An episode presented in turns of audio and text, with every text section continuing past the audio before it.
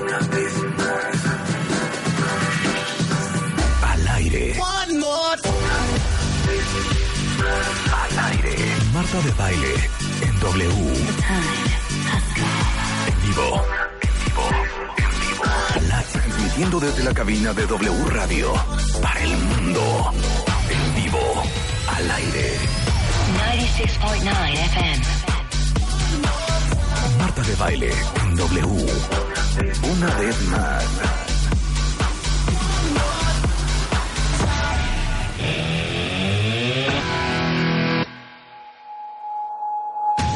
Día Mundial del Rock. Hoy.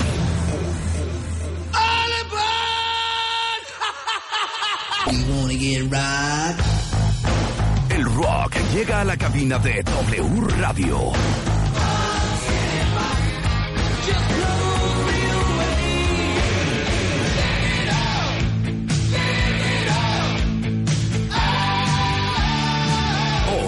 De baile. Cause I'm TNT. I'm dynamite. Mario Lafontaine.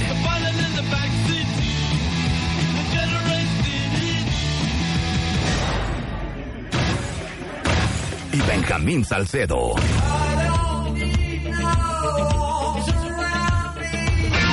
Rockeando en el Día Mundial del Rock.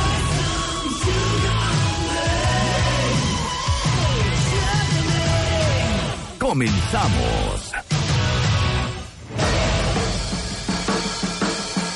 Muy buenos días México, 10.03 de la mañana y hoy celebramos en W Radio el Día Internacional del Rock.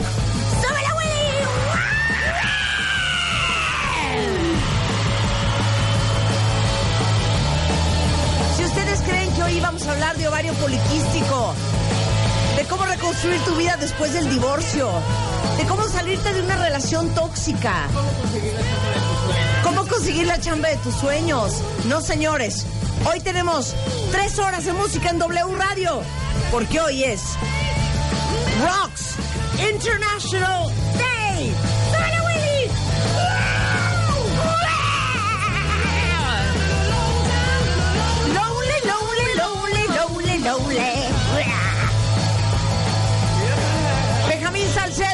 Editor de la revista Rolling Stone, uno de los hombres más conocedores de música, pero que hoy por primera vez va a poder brillar en este programa. Porque hoy por primera vez la música que él prefiere, de la que él degusta, sí va a tener cabida. Bienvenido Benjamín Salcedo. Gracias, sí, Hoy sí vas a tener éxito. No, no creo, de todos modos, yo sé que siempre vengo a este lugar a... Es que estamos poniendo música bien bonita, así un pop bien agradable. Y te sale con Inadaga da Vida. Con Judas de- Priest. de- con Judas Priest. Hoy sí te vas a poder dar con todo. No, pues ahora vas a ver que no. Ahora sí te vas a lucir. Así de, y ahora sí no, ahora sí no voy a poner Ahora nada. voy a poner Oigan, puro- y juegan todos ustedes cuentavientes, amantes de la música, pero sobre todo amantes del rock. Hoy vamos a conmemorar este día, este 13 de julio, gracias al señor, al maestro Bob Gelder, y ahorita les vamos a contar toda la historia. Pero si ustedes traen rolas en las diferentes categorías que les vamos a mostrar, por favor, queremos toda su participación en redes sociales. Y escuchen este programa con la certeza y la tranquilidad de que existe un playlist, de que las canciones que van a escuchar aquí, sobre todo para los millennials, Alan, dame tu mano chiquito. Sí. Todas las canciones las vas a poder encontrar en mi Spotify. Vamos a hacer un playlist En el de este programa. ¿No voy a de tener que chasamear? No vas a tener que No, va a chasamear. estar en el Spotify, Marta. También le doy la bienvenida a pues la enciclopedia andante. El y señor hecho. Mario La Fontana is in the house. Gracias, jefa linda. Encantado de estar aquí en este día importantísimo para los que amamos el rock. Ay, el rock, Mario, el rock. Siento que no es mi género. No, sí, Marta. Pero tú sabes vas a entender mucho que es el rock. O sea, el rock no Ay, es hija, solo... como si no supiera. Pero te traes el outfit. No, traigo el outfit y todo. Venimos con todo, Y venimos además con todo. pocos lo saben, pero Marta eh, tiene unos gustos muy clavados en el rock progresivo, en el rock clásico, Rock sabe mucho, sí. Rock progresivo, sabe sí. mucho de Pero rock sí lo saben, sí lo saben. Si siempre ponemos música de eso. Bueno, sí, pero ya ponemos- saben, decían, El- y- y Marta sabe de rock, claro. Es fan de ¿Qué Marín, tal es está, fan de ¿qué tal está vieja?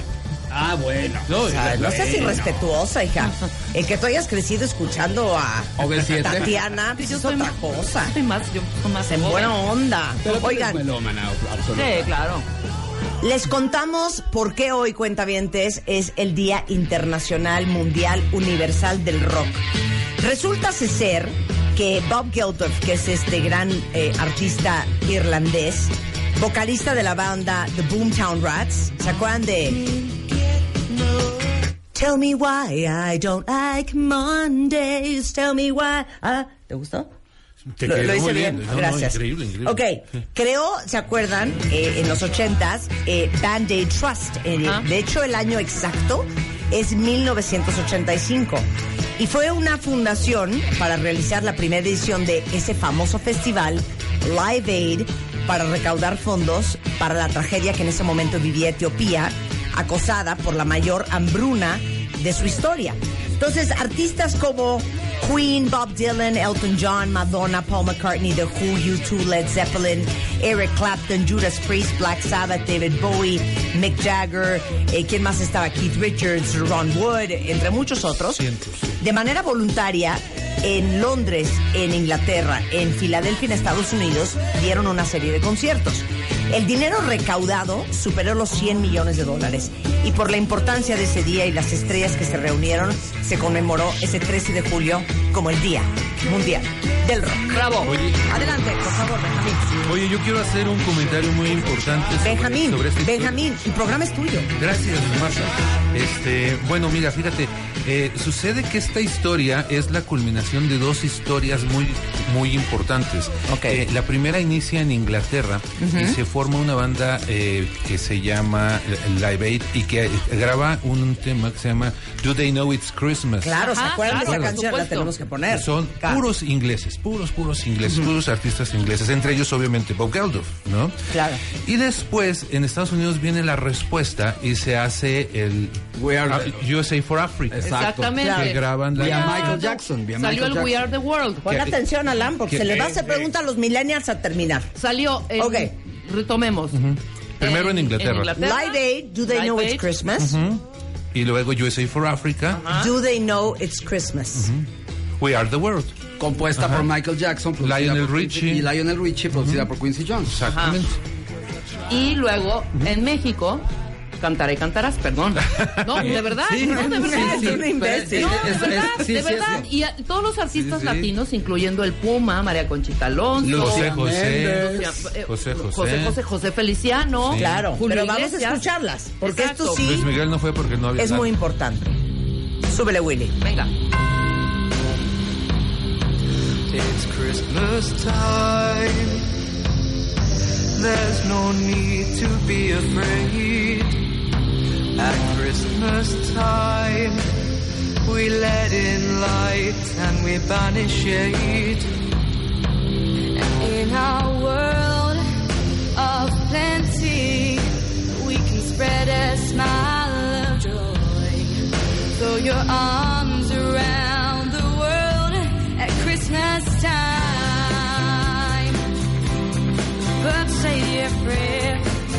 Ok, esta no es la versión. La original no. Para, No, esa porque no no es había, la versión. no había tanta mujer al principio. Estaba Claro, yo ya George- decía, oye. entraba George Michael, entraba este Boy George. el de Duran Claro, Duran, Bono, Oye, estaba. Esta- lo que pasa es que no oyeron, pero aquí estábamos en la cabina así de, ¿este quién era? Y todos así de, ¿este quién No, era? No, pues este cuál Ninguna es. mujer John Paul. Jones. Este, y yo, no, esta no es la versión. Ah, ah, No, había una mujer en To- esta parte. Todos pensamos que era Boy George porque sonaba como mujer, pero no, no era. Pero Boy George, fíjate que no tenía la voz este eh, Tan aguda. Tan aguda. No. eh. Era más vibrato billis, mucho más este borreguesca. Sí, pero no era ni George Michael, ni este... Ni Simon Paul Le Young, Bon, ni Simon este, Le Bon. Paul Weller. Ni uno de esos. eh, el del Ultravox, mi- eh, Este, No, pero es que ya me están confundiendo cañón. No, ahora sí vamos Michael a tratar. Jackson es en Weird the World. Sí, Sí, sí. claro, pero esto es Do They Know It's Christmas, esto es Live Aid. Exactamente, Ok, Aid. suelta. Está muy confundido Ricky. Póngala. Es O sea, es Ricky está... A ver, la voy a poner yo. La voy a poner venga. yo aquí, por favor.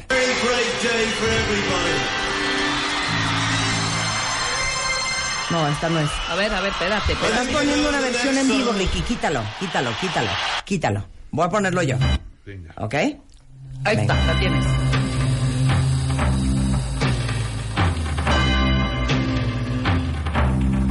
It's Christmas time. There's no need to be afraid. At Christmas time, we let in light and we banish it. And in our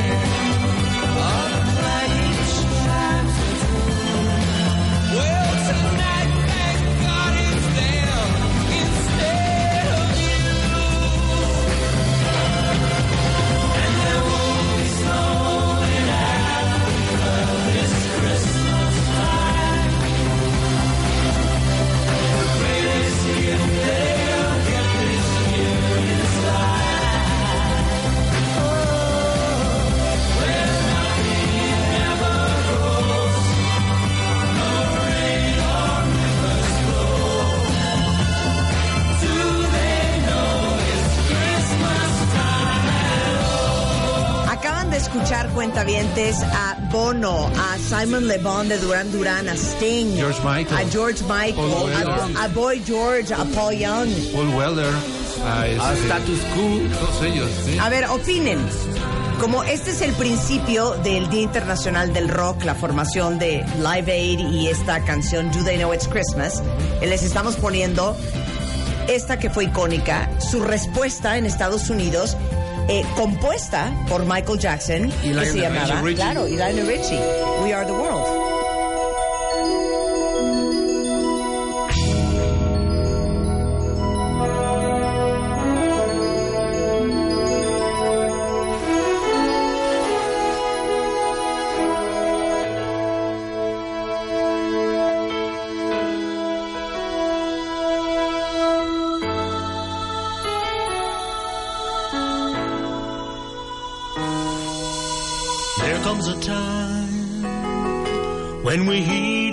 No.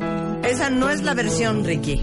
Es que tiene un karaoke, creo que Sí, o sea, yo- Ricky, ¿qué Yo onda? aquí la tengo, yo aquí la tengo. A ver, suéltala tú, mi queridísimo.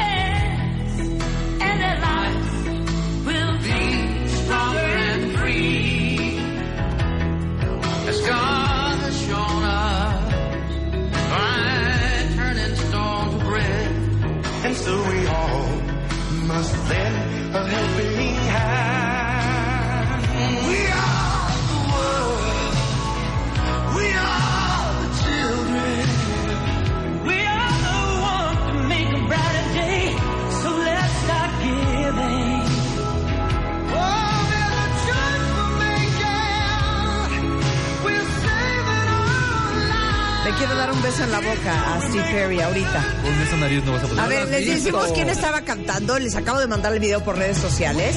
Pero eran Steve Perry, Paul Michael Simon. Jackson. Dionne Warwick, Tina Turner. Willie Nelson. eh, ¿Quién más? Bruce Springsteen. Bruce Springsteen. ah, Tina Turner ya. Tina Turner. Diana Warwick. Ya. eh, Dionne Warwick, exacto. Compuesta por Lionel Cindy Richie y Michael Jackson. Ah, claro. Cindy Y. Lionel también canta. Sí, Sí. Claro. Es que hacían a veces primera y segunda voz. Tengo un crush grave con Steve Perry. Sí. ¿Alguien más moría por Steve Perry de pubertad? Cañón, Journey. No puedo creer, ya saben que a mí los hombres narizones son lo mío. LP de Journey. No puedo creer la nariz de Steve Perry. Ya, le quiero dar un beso en la boca y envejeció tan mal, tan mal, Sí, pobre. con unos cachetes como de ardilla. Pero bueno, crecieron tanto como la nariz. en Bueno, perdón. ¿eh? Con ese pelo aún así te gustaba. A ver, no puedo creer, no puedo creer. Aparte tiene como los dientes con, con un torque hacia adentro, entonces me gusta Torque. más. Este se llama el torque de los dientes, Claro. cuando los tienes como, como, O sea, sí, inclinado hacia como inclinados hacia adentro. Me fascina el torque Bueno, de los dientes los, Perry. latinos no se quedaron atrás. Ajá. Ajá. Y sacaron Cantar y Cantarás. A ver. Reconozcan las voces. Esta no es, ¿eh?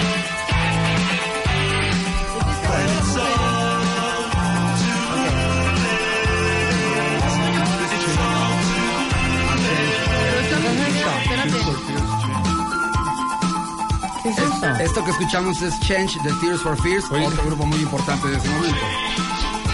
A ver. A ver.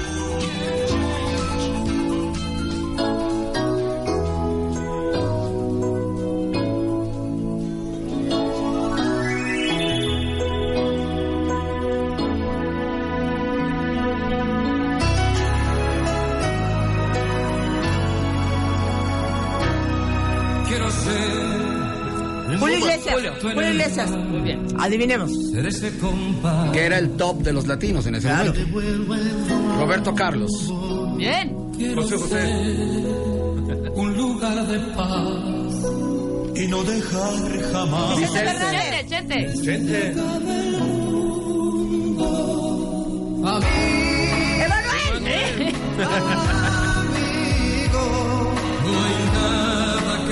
El Puma. Bien. Don Pedro Vargas. José Feliciano. Pepe Feliciano. Venga. Ricky Martin. Más chiquito. Menudo, menudo. Robbie Rosa. ¿Te sabes todos los nudos? Nada más los importantes. Ricky y Robbie Rosa. como un sol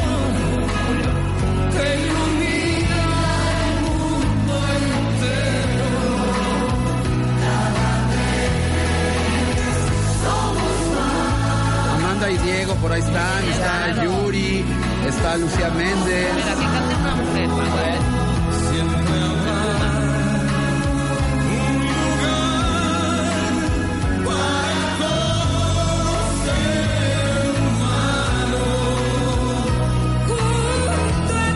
dio jurado. Claro.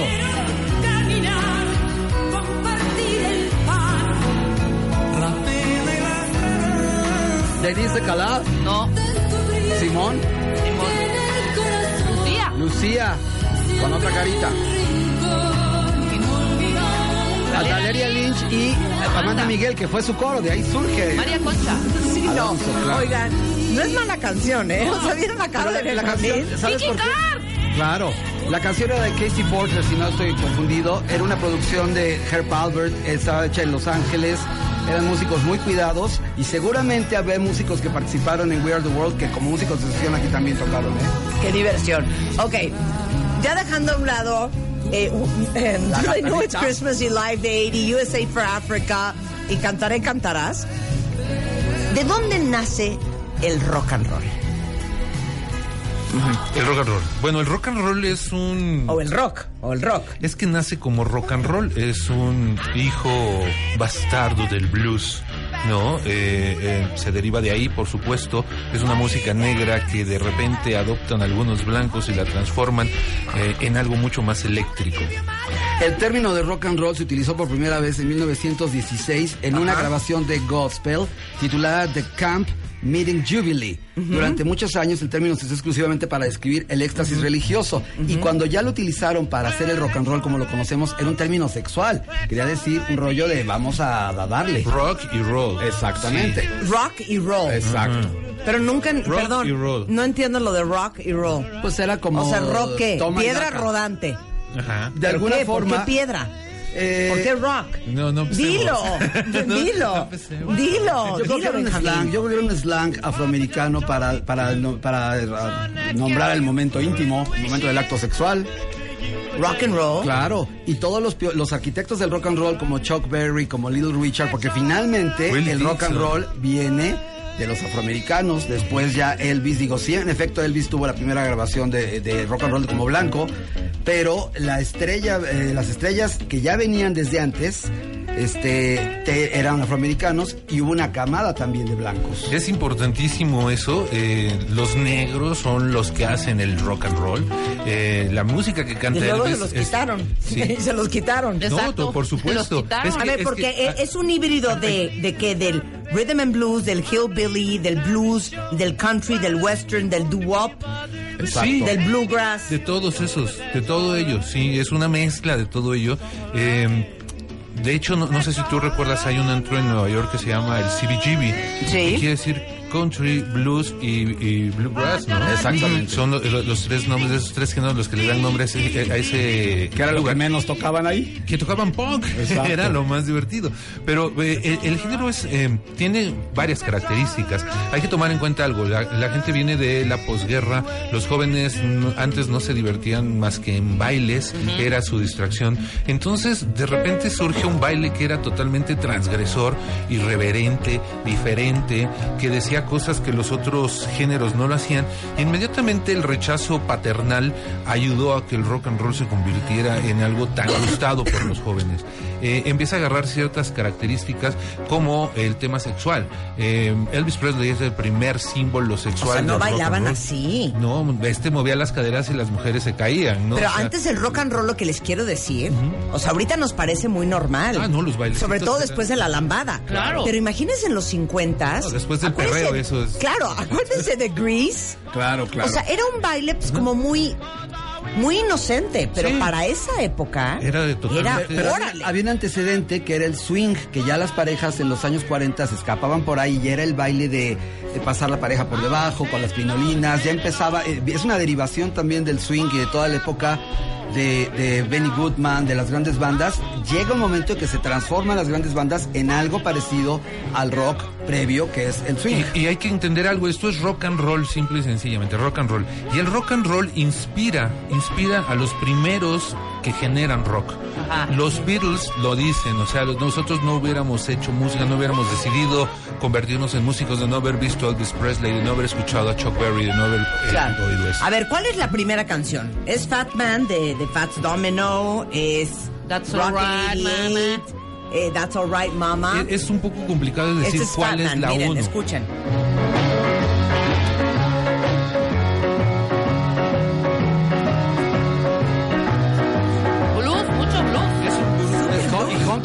También. ajá. Sí. Ok, cada quien Nos- ponga su rola. Nos vamos a encontrar, nos vamos a encontrar con eso a lo largo de todo el programa. De repente esto es Roxy, pero esto es blues. Esto es Roxy, pero esto es bluegrass. Esto es Roxy, pero esto es punk. Sí. Esto es Roxy, pero esto Pero es finalmente Pero es todo metal. bajo, todo bajo la, tienen- Exacto. la umbrella del rock. Exacto, Es que se le porque, mete ahí, claro. porque hoy vamos a poner rock and roll, pop rock, pop, eh, rock progresivo, hard rock, glam rock, punk rock y glam metal. Wow, Todo eso vamos bien. a hacer. Ok, ¿Qué, qué, qué, qué, ¿quién va primero? Yo ya tengo la mía, yo ya tengo la mía. Ladies first. Para mí esto, para mí esto es como el verdadero inicio. One, two, three o'clock, four o'clock, rock. Ocho. Five, Camino six, para Todos los eight, amigos viendo Happy Days. Billy Haley and the Comets. rock, around, Rock around the clock. Join me home. Have some fun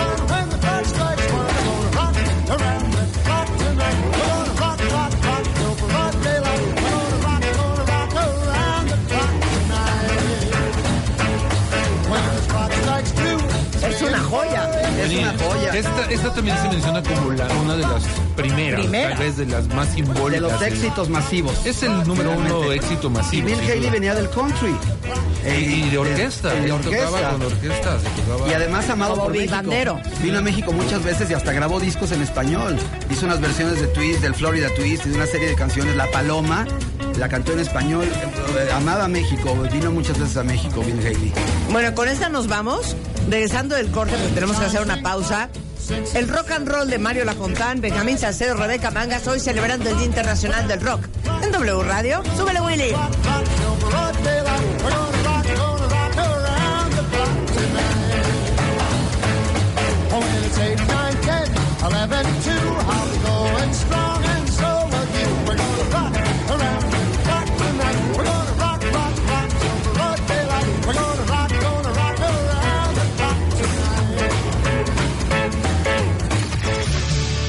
Marta de baile.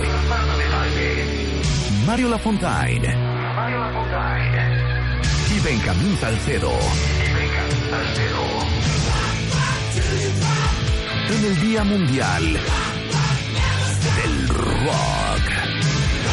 Seguimos rockeando después del corte. El rock está de vuelta. Marta de Baile, Mario Lafontaine y Benjamín Salcedo en el Día Mundial del Rock.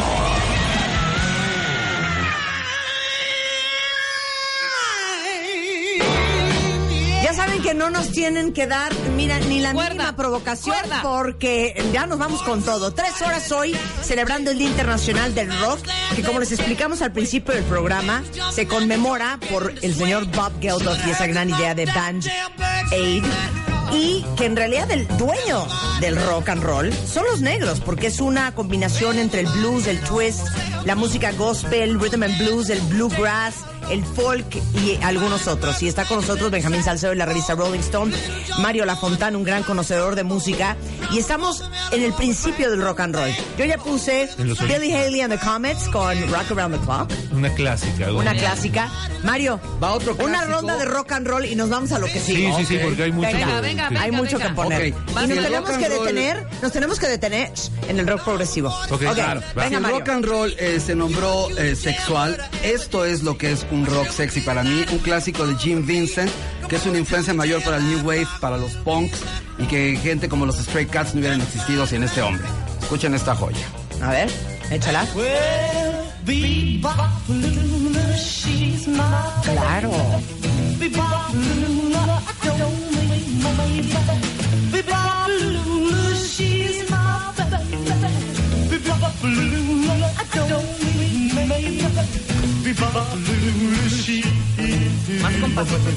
Más. Exactamente, muy elegante, muy sexy.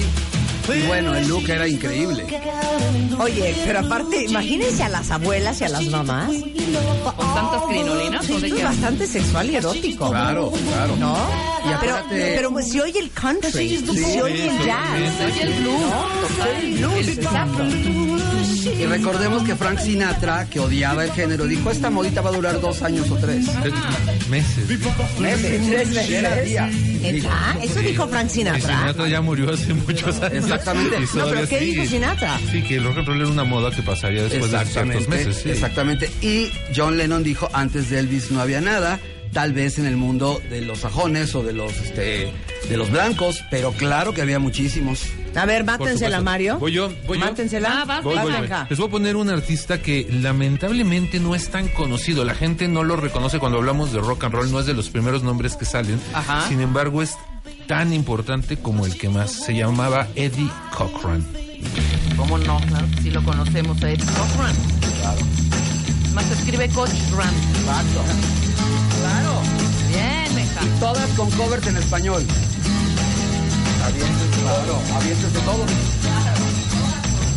Come on, everybody, let's get together tonight. I got some money in my jeans and I'm really gonna spend it real right. Well, I've been doing my homework all the week long, and now the house is empty and my folks are gone. Woo, come on, everybody. Sí, la guitarrita, la guitarrita es presente. Sí, claro. No, bueno, Eddie es- Cochran. Eddie Cochran se llama Come On Everybody. Aquí en México lo cantaron Los Locos del Ritmo. Se llamaba Viéndense Todos. Los Sex Pistols hacen una versión de esta canción con Sid Vicious. Y bueno, muchos artistas. Y en México. Kenny. Kenny la popular- lo populariza en los 80 y se convirtió en un himno de slam. Kenny, la de Kenny y los eléctricos. Oigan, pero expliquen una cosa ustedes dos que son tan conocedores. Si hubiera un instrumento del rock, sin duda sería la guitarra. La Sí. guitarra. La Sí, guitarra. Igual que en el blues. Porque es la que rompe. Porque es el blues, igual que el blues. Sí, eh, el blues ya existía una guitarra eléctrica, ya existían los solos, pero ya la parte de distorsión y la parte de velocidad se la pone el rock. Como en el jazz lo importante son los alientos. Lo más importante es el saxo, la trompeta en el jazz. Claro. A ver, mátala, Rebeca. Te la voy a matar. Que también hubo versiones en español y en muchos otros idiomas, pero es un clásico. Venga. Ahí va. Vamos, venga. Este es, este es Little Richard. ¡Claro! Enrique Guzmán. bueno. Enrique Guzmán. Y. El primer ¡Qué glam de la historia del rock. ¿Cómo dice?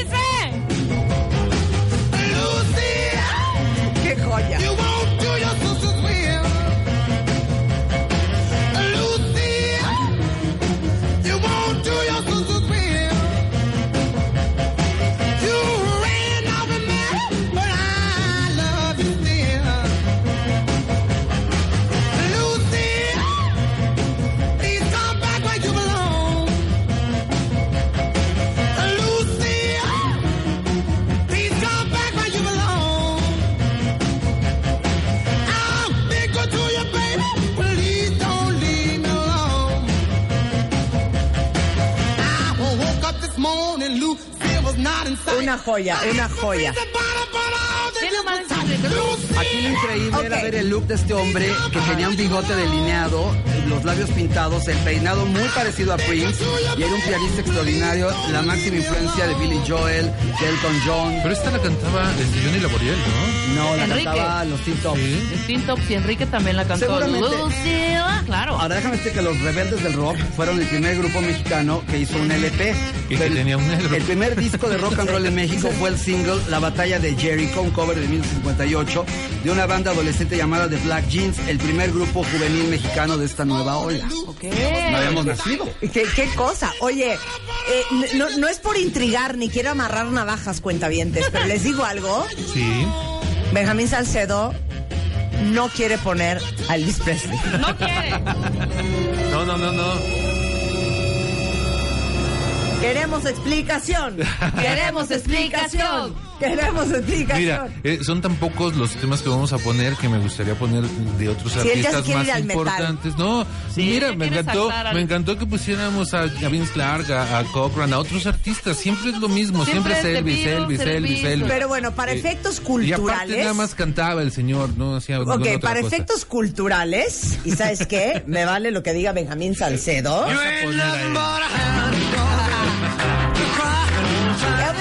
Presley, Eddie Cochran, Little Richard, ¿no? Buddy Holly, ¿qué pasó? Tú, tú, tú. Eh, Buddy Holly, Billy Haley and the Comets. Esos son los grandes íconos del rock and roll. Yo estoy de acuerdo contigo. El rock and roll no me trastorna, ¿eh? O sea, esto es una joya. Está divertido para bailar Está y todo. chistoso, pero así de camino a Acapulco. A ver, ponte un poco de rock and roll. No, No, cero. no. O sea, Bueno, pero te, te voy a decir una hombre. cosa que es muy importante. Ubícate en los años 50 y tienes opción. O pones esto, o pones swing, o pones este mambo, o pones skip, de aquí a Acapulco. Entonces, a lo mejor no estaba tan mal irte oyendo las Lo que 12 pasa horas. es que después de que ustedes han visto eh, tuerquear desde a Nicki Minaj y a Cardi B y a. Beyoncé, pues ya el rock and roll qué y los movimientos copulatorios de Elvis Presley qué. Pero pónganse Elvis a pensar Elvis the Pelvis. en una época, en los 50 en donde la sexualidad está absolutamente reprimida, lo que era ver en el escenario a un hombre moviéndose de esa manera. Con esta belleza, con esta presencia y además le hacían Ah, sí. las tomas. Y era un cuero. El ombligo para cuero. arriba. Sí. Le, hacían, le hacían las tomas del ombligo para arriba porque eran demasiado sexuales los movimientos. Claro. Oye. Solo en las películas podías verlo bailando como él. Repito, y era un cuero, Elvis Presley, perdón. Sí. Jerry Lee Lewis no traía nada. No, bueno, no, no, no, no. Este, también ahí entra un, un tema muy interesante que posteriormente lo hablaremos, pero el pop toma de ahí esa imagen, ¿no? Eh, la imagen de Elvis Presley que llega a tener un peso tan grande como la música en el pop se va a repetir durante 60 años. ¿no? Exactamente. Y solo como dato curioso, esta canción es un cover de Big Mama Thornton, la grabó años antes, eh, pero se popularizó y fue uno de los primeros lugares de Elvis Presley. Una joya. Esta me encanta. Tú no respetas a Elvis Presley. Me da una Sí. tristeza, Benjamín. Tú sí sabes Sí, quién la respeto, esto, sí. Marta, en los ochentas. Un grupo que te encanta. ¿Quién?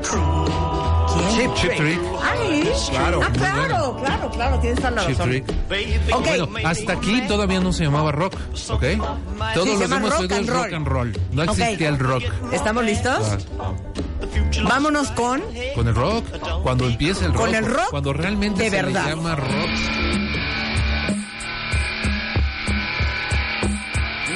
Se puso rock progresivo. Eso es rock progresivo. No. Déjame poner el... A ver, ponte algo de rock de esa época. Venga, suéltala.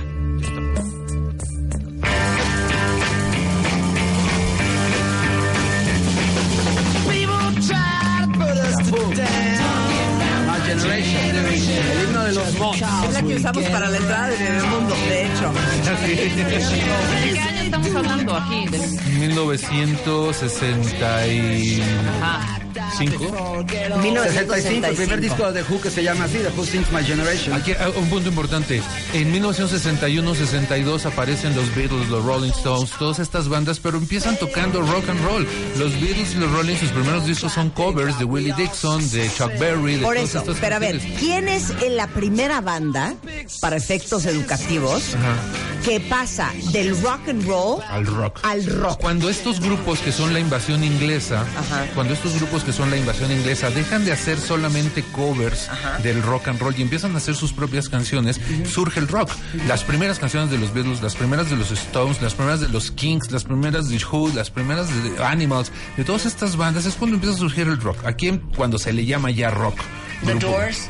Los Doors son un ¿no? poquito, poquito después y son del otro lado del charco. Estamos hablando ahorita del, Del movimiento lado eh, inglés. Inglés. Sí. Punto. Manfred Mann, eh, los Animals. Eh, era una bandada tremenda y sería interesante decirles que muchas carreras nacieron el día en que The Beatles tocaron por primera vez en el Ed Sullivan, que era el- el- la ventana mundial para presentarse, con los futuros miembros de Black Sabbath, Kiss, Bee Gees, así como Cat Stevens, Billy Joel, Sting y Bruce Springsteen los vieron de niños y tuvieron una especie de revelación. Pero podemos decir que The Beatles sí es rock. Sí, claro. Cuando empiezan a hacer su propia música Sí, ya lo que se llama que rock. hoy cuando pensamos en rock cuentavientes, pensamos en el... sí, pensábamos en heavy en metal. AC/DC. Sí, sí. Pero en aquella época eso, era, y, rock. eh, y, y son las bases. Los solos de guitarra, por ejemplo, de los Kings dan pie a todo el heavy metal. Porque les voy a poner esto. La verdad es que esto es todavía, es todavía para mí muy rock and rollero y menos rockero. Totalmente. Esto es muy rock and rollero Es rock and roll ¿no? todavía. O sea, Twist and Shout de The Beatles. De hecho, es un cover. Es un cover y lo habían hecho popular los este, Isley Brothers. Sí, sí, sí. Esto es un cover y ya cantaba. Es de los primeros discos de los Beatles. Como les decía, interpretaban canciones de rock and roll. Entonces, los primeros en hacer rock, The Who, The Kinks, Los, Los Beatles, Rolling The Stones. Beatles, The Rolling Stones. los Animals, los Ajá. Zombies, los este Manfred Mann. eh, los ermitaños de Herman, Exacto, Herman este, los Yardbirds, este, todas estas bandas inglesas, ¿no? A ver, échate otra. Hecho otra, a ver, tú tienes una lista. A ver, yo Venga, Mario. A los amos de la oscuridad con todo y que era rock. Aquí estamos en Los el Stones. 66, ya tocando un tema más oscurito, más psicodélico, pero absoluto y puro rock and roll.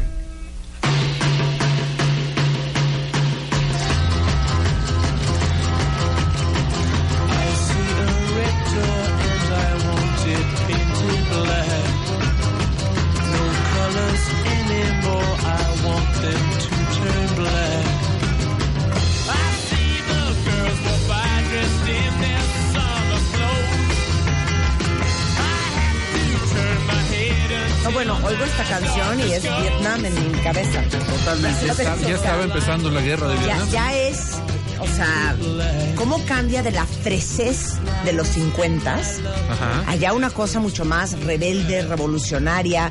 O sea, porque también explicar eh, la música de aquella época en el contexto cultural y mundial que se estaba viviendo, pues era un gran despertar y una gran rebelión de la juventud en los 60. Tocaste el punto medular del rock. Esa es la esencia del rock, el ser contestatario, el ser una voz de la juventud que no tenía en esas épocas. Tú te acordarás cuando éramos muy pequeños, o sea, tú decías algo y te daban un zape y te callaban, ¿no?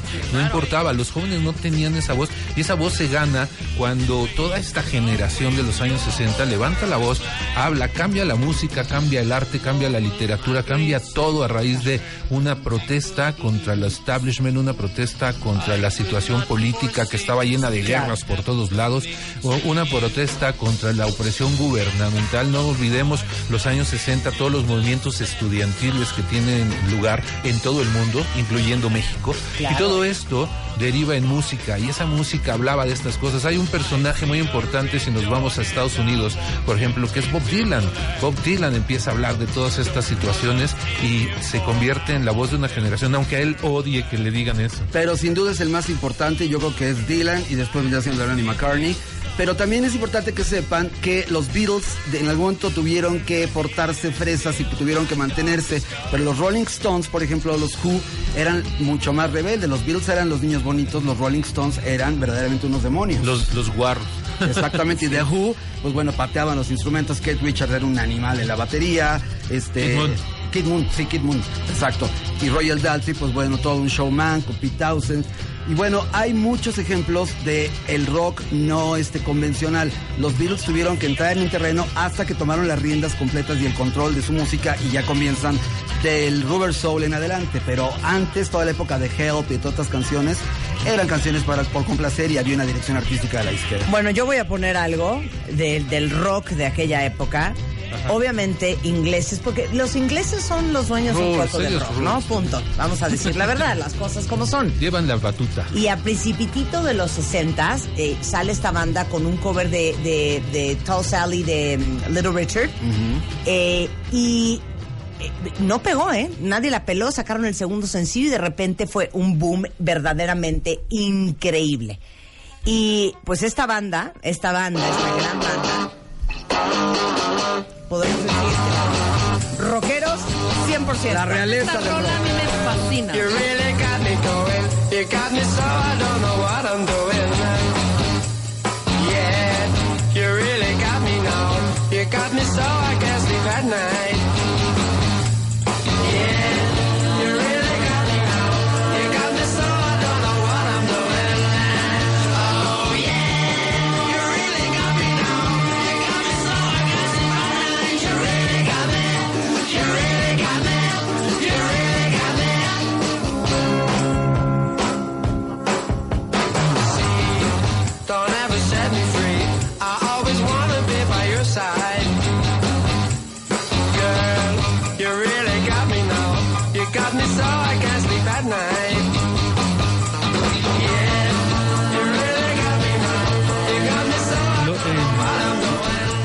Guitarras de los Kings, estos acordes, el taranananan, y los solos de guitarra de los Kings son lo que los llaman como lo, la, la mayor influencia que tiene el hard rock y el heavy metal posteriormente. Son los, oye este solo que entra aquí. A ver. O sea, esto es Esto es de los 60. 1964. Claro. Yo te voy a decir algo intenso. Para mí el, el primer disco de los Kings es mejor que el primer disco que los Beatles y el primer disco que los Rolling Stones. El primero de ellos Ya en es ese plan mejor estás. que fue esos dos. ¿Es material original? Es mucho mejor como disco, te lo juro. Y soy fanático de los Stones. y los Pero esos solos de Slash, para ser más moderno, y esos solos de Eddie Van Halen, Este señor vienen de De aquí. Jimmy Page. ¿Sí? vienen de aquí y de una parte americana con Bueno, muchas Hendrix, que tampoco con no mucha avienta. psicodelia No y que también tuvo que irse a Inglaterra para triunfar porque en Estados Unidos no lo pelaban a Hendrix, tú no sabías eso. Hendrix él era de Seattle, Washington, él en Washington y este y él se va a Inglaterra y en Inglaterra triunfa porque en Inglaterra lo apoyan los músicos, Eric Clapton y todos ellos dicen, "Oye, este cuate toca como Pero a ver, como época fuera". de Jimi Hendrix. finales de los 60 60, y- 67. Pero él comenzó tocando en la banda de Little Richard, muy Sí. joven. Entonces lo corrieron porque comenzó a robarse el show de Little Richard, que Pero- Little Richard era un... Pero Hendrix tan no lo pelaban para que entiendan que le abría los conciertos a los Monkeys. O sea, era el grupo abridor de los Monkeys. Tú imagínate a los que iban a ver a los Monkeys, les pones a Jimi Hendrix, se iban al baño, ¿no? Se iban a Y comprar las un respuestas americanas, a las respuestas americanas a la habla inglesa, como bien dice, los Monkeys, Tommy James y los Shondells, un rollo más fresa, Era pop. aunque había una parte también muy interesante, eh, Buffalo Springfield, los Birds, todo esto, pero era más cercano al rock sureño y era más cercano a la combinación de country con rock. Mira, una muy buena pregunta de Abraham. Abraham quiere saber en, en su momento, ya llegaremos a eso, pero ¿en qué momento entran las mujeres a la escena del rock, no? ¿En qué momento aparece, por ejemplo, una Tina Turner en medio de pues, un, un- un ritmo, un sonido dominado absolutamente por los hombres? Se tarda mucho tiempo. Se tarda Eh, mucho tiempo. hasta los 60 entrados. Vamos a llegar ahí en un momento más, Abraham. Voy a soltar A la ver, mía. Vas tú, Sí, venga. Rebeca. Que nunca pensé, yo decía, ¿quién no escuchará esta rola? A ver. Hace mucho. Sí. Y me daba, además, flojerísima. Pero a ver si se acuerdan. ¿Por qué lo vas a poner? Porque A ver. sí, porque es una joya, A ver, además. Va. venga. ¿Se acuerda? Es una Inspirada en una fuga de White mar. Claro, Procol Harum, a-. Whiter Shade of White Pale. Es una joya. Que, la, que le hizo un cover a Annie Lennox. Le hizo cover a Annie Lennox, totalmente. Procol Harum, Procol Harum. ¡Hijo!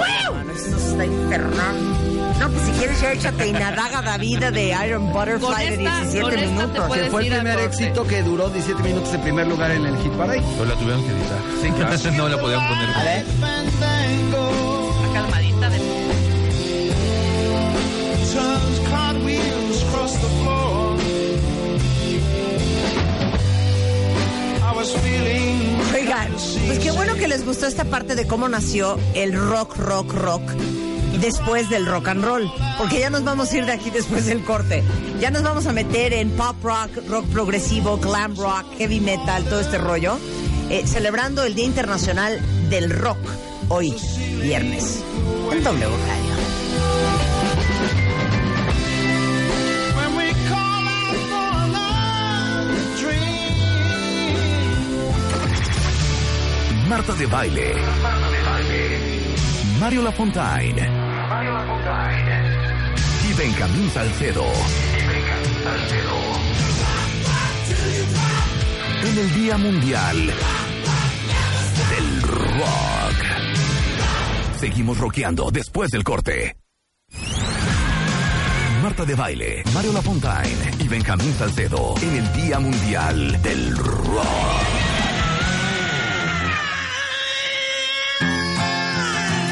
Son las 11.08 de la mañana en W Radio y tenemos un programa muy especial este viernes 13 de julio que se conmemora el Día Internacional del Rock.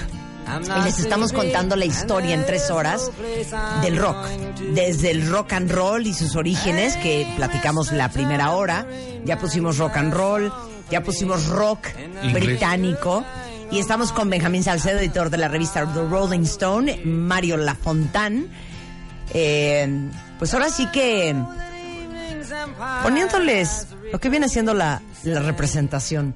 No cunde el pánico, vamos a subir una lista en Spotify, en mi Spotify que es Marta de Baile, justo de todo lo que hemos puesto el día de hoy, para todos los que quieran revisitar sus conocimientos musicales del rock. Y tenemos de fondo Mr. Tambourine de Bob Dylan. Ya nos cruzamos el charco, ya estamos del lado americano. Claro, entonces en los 70s, los primeros que empiezan a hacer rock a raíz del rock and roll son los que dijimos Los antes. 60s. Digo, los 60s. The Kinks, eh, The Who, Rolling The Rolling Stones, Animals, Exacto. todos ellos. En Estados Unidos hay una contraparte liderada por el señor que estamos escuchando, sin duda, Bob Dylan. Sobre todo las letras. Las letras de Dylan son lo fundamental. El rock tiene mucho que ver con la temática, con lo que habla, con lo que dice, con lo que expresa. Pero Bob Dylan no es tan folk. Es totalmente folk y Es country. totalmente Después, folk. Es pero folk eso fue los country. primeros años. Ya Sí. después cuando graba la que Rolling Stone, que es un gran éxito, sus propios fans le- lo empiezan a odiar porque dicen ya se vendió, ya está haciendo rock. Y es cuando mete al Cooper en el teclado y cuando mete una banda de rock. Cuando empieza a sonar mejor, ¿no? Claro, pero escuchen esto. Esto es folk totalmente. Wait only for my boot heels. O sea, podría ser Willie Nelson for all that Podría I know. ser- Totalmente. Sí, su mayor influencia era Woody Guthrie, así es que esto es Woody Guthrie. Y además, 100%. vía Bob Dylan vienen otros grandes compositores como Paul Simon de Simon y Garfunkel, que era una respuesta. Qué diferencia. Ve la diferencia, ahora esto es Like a Rolling Stone. Escuchen a Bob Dylan, cuentavientes. Once upon a time, you dressed so fine. Threw the bumps of dime in your prime. Then you. People call, say, beware, doll, you're bound to fall. You thought they were all kidding. You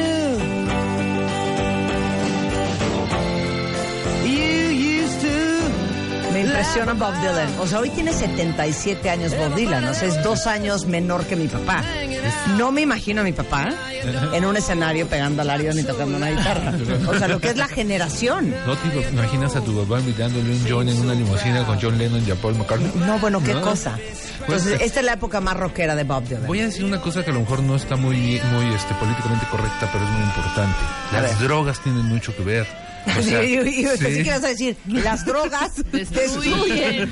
Las a ver, hablemos de las ver. drogas en los Es 60. importantísimo este eh, ese auge de las drogas, eh, tomado en el sentido más positivo de la experiencia, da como resultado géneros musicales, estilos, eh, formas de tocar, formas hasta de pintar, ¿no? O sea, yo no me imaginaría artistas como Warhol sin haber probado nada, ¿no? Totalmente O sea, eran eh, limpios. anfetaminas, marihuana, LSD. ácidos, ¿no? LSD, Ajá. heroína. Heroína. Ese es- sí. fíjate que t- principalmente yo creo que los 60 es este LSD tetrahidrocannabinol es y la droga de LSD. los 60, porque la heroína ya venía desde los- Es que eres mucho antes. insoportable. ¿No oyeron lo que dijo Benjamín ahorita? Tetrohidrocannabidiol. Ya, Benjamín. Es, es una, es la forma políticamente correcta de decirlo. Claro, Sí, pero el eso. Speed Purple, este, ¿qué más había? Este, pues obviamente la marihuana, En Estados el, Unidos- LSD. Gracias Albert Hoffman por dejarnos el LSD. Y al doctor Timothy. la- A Timothy Leary, a Alan Ginsberg, a Todos todos, los ellos. que experimentaron. Esas eran las drogas, pero el En- caso es que la en- música y las drogas. Y en los 60 una gran parte de la aportación norteamericana a la cultura musical y sobre todo al rock tiene que ver con todo el movimiento hippie, con todo el movimiento cultural que se da en San Francisco, psicodelia y todo Ashbury. Park, todas estas cosas, que previamente también tiene que ver, eh, de parte de los norteamericanos, los eh, beatniks, los existencialistas, como bien mencionaron a Ginsberg, pero todo, eh, Jack Kerouac, todos estos eran, este, experimentaban con las drogas y eh, a pesar de que también el jazz está muy asociado al movimiento beatnik, se crean los mods y los rockers. Eh, Eso en Inglaterra. Entonces el mod era el cool, el que era sofisticado y el rocker era el guarro. Exactamente. Eh, Rod Stewart se llamó Rod the Moth, ese era su apodo cuando Rod Stewart comenzó en los eh, 64 o 5 con el Jeff Beck Group. Y con los Small Faces. Exacto, con los Small Faces un poco después. Este, hay, hay verdaderamente también no Pues ya te podemos regresaste a olvidar- Inglaterra, Mario, regrésate a Estados Sí, sí, sí, no podemos olvidar que, que en Estados Unidos hay grandes propuestas y sobre todo si hablamos, y vamos a entrar en el género del pop rock, hubo eh, quienes se pusieron al tú por tú con los mismísimos Beatles o los Rolling Stones, a pesar de que eran grupos concepto, a pesar de que eran un grupo armado por un productor o por una televisora, y lograron éxito y reconocimiento mundial. Y hoy en día, todos los que decían, es muy fresa eso, no sé qué, se dan cuenta y son fanáticos de este grupo que es importantísimo entre las bandas americanas. Me refiero a The Monkeys, que fueron los primeros en tener su versión. Escuchemos este gran éxito cover de Neil Diamond.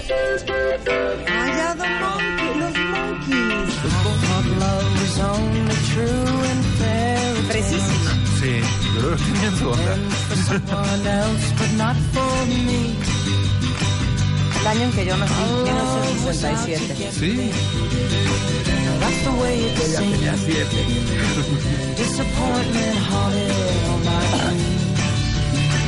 Then I saw her face. Now I'm a believer. ¡Qué joya!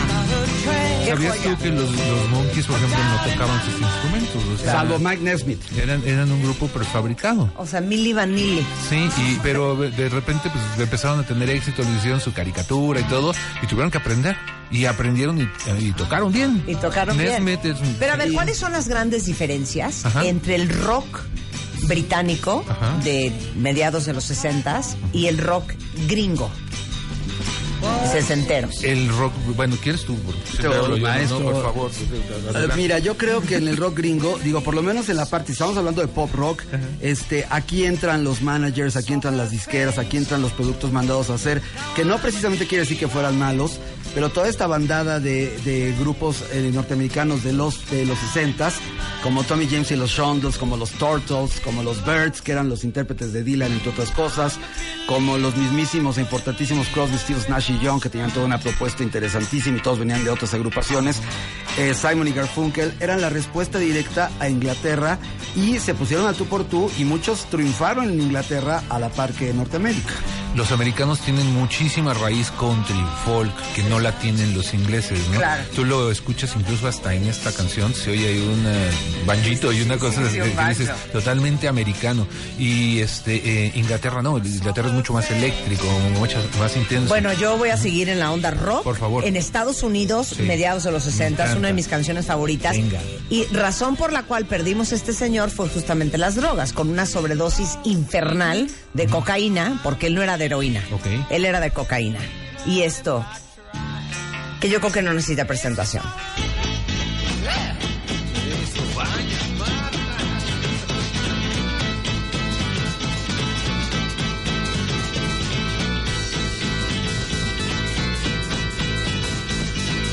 Come on, come on, come on, come on, now touch me, babe. Can't you see that I am not afraid? What was that promise that you made? Why won't you tell me what she said? What was that promise that you made? Now I'm gonna love you till the heavens stop the rain. I'm gonna love you till the stars fall from. For you and I. Pero ¿sabes qué? ¿Qué? Eh, ¿Quién es el, el teclado? Ray Manzarek. Ray Manzarek. Ray- Ray Manzarek. Ajá. Pero tiene su cosa histriónica, tiene su cosa orquestral, tiene Sí. su rollo Queen, ¿no? Sí. Sí, sí, tiene, tiene una elaboración diferente a los demás grupos de la época. Eh, también californianos, eh, ellos de Los Ángeles, no tanto de San Ah, Es The Francisco. Doors, by the way, ¿eh? Sí. Touch me. Jim Morrison. Touch me. Jim Morrison. ¿no? Eh, estudiante de arte, Jim Morrison y de UCLA, si no me Un equivoco. poeta brillante, Poeta. un lector ávido de, de la obscuridad también, un mago, un símbolo sexual, un irruptor y verdaderamente una figura que yo creo que solamente de América, podríamos decir, del tamaño de Iggy Pop, que eran unos irruptores que se encueraban en ¿Te gustaba Jim Morrison? Me, me encanta The Doors, ¿eh? Pero Físicamente, él- ah, ¿No era pero tonto? entiendo, entiendo su guapura.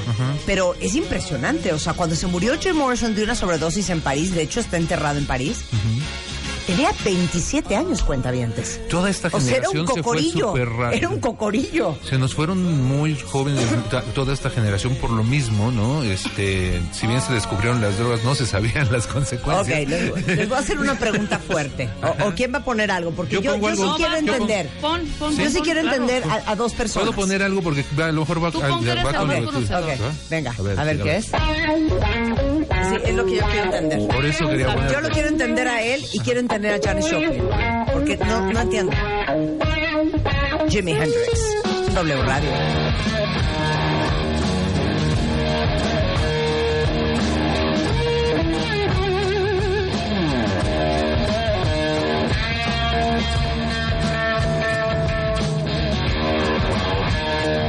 O sea, 100% entiendo las drogas y esto.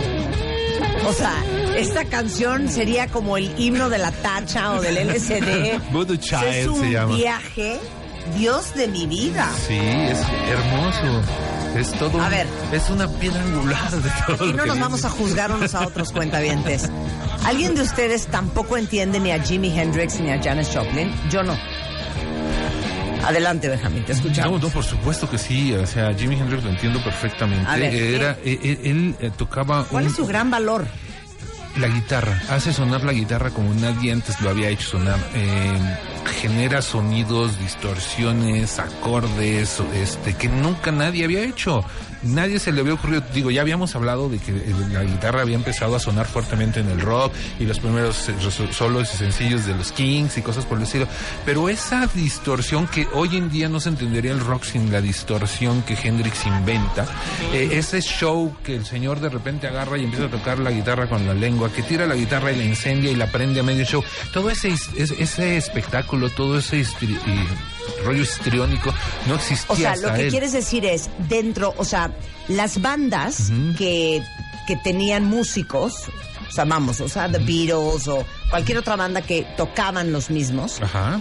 no había digamos que el spotlight o el solo para el guitarrista. Eran Iba- all together. Sí lo había, pero no era como esto, ¿me entiendes? Aquí es la, el guitarra con su grupo atrás. De hecho, era Jimi Hendrix and the Experience. Y eran un bajo y un baterista que los acompañaban. Mientras el señor, él, aparte él cantaba, o sea, cantaba y tocaba la Híjole, guitarra. o sea, se me hace era- fuertísimo. Y hacía covers de algún de otros grupos también. Ajá. Pero lo interesante de, de- de Hendrix es que si decimos que, que Jim Morrison tenía este rollo de la sexualidad, en el caso de Hendrix, él hacía el amor con la guitarra, literal. O sea, él tenía la guitarra Ahora como... sí que órale. Eh, quemó la guitarra, de verdad, era, era un acto absolutamente sexual. Y digo, ya si estoy entrando en detalles, pues no por nada eh, tiene fama, no tiene fama, sino está comprobado que era un.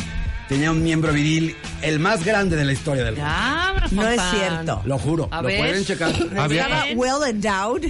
Había unas groupies que se dedicaban a irse con estos rockeros. No, es que no saben lo que acaba de poner Alan en Google. Jimi Hendrix pene. Exacto. O sea, ¿qué te Pues, pasa? Estas, Ahí estas, está. estas groupies tomaban moldes y en los moldes ponían ¿Sí los penes de los artistas. Pues se me claro. hace cero impresionable, ¿eh? Pero también David Ahora sí que, ¿saben qué? He visto mejor. Pero escuchemos al Hendrix. A ver, ponle un poquito. Pero, a ver, no. Yo quiero para dar contexto.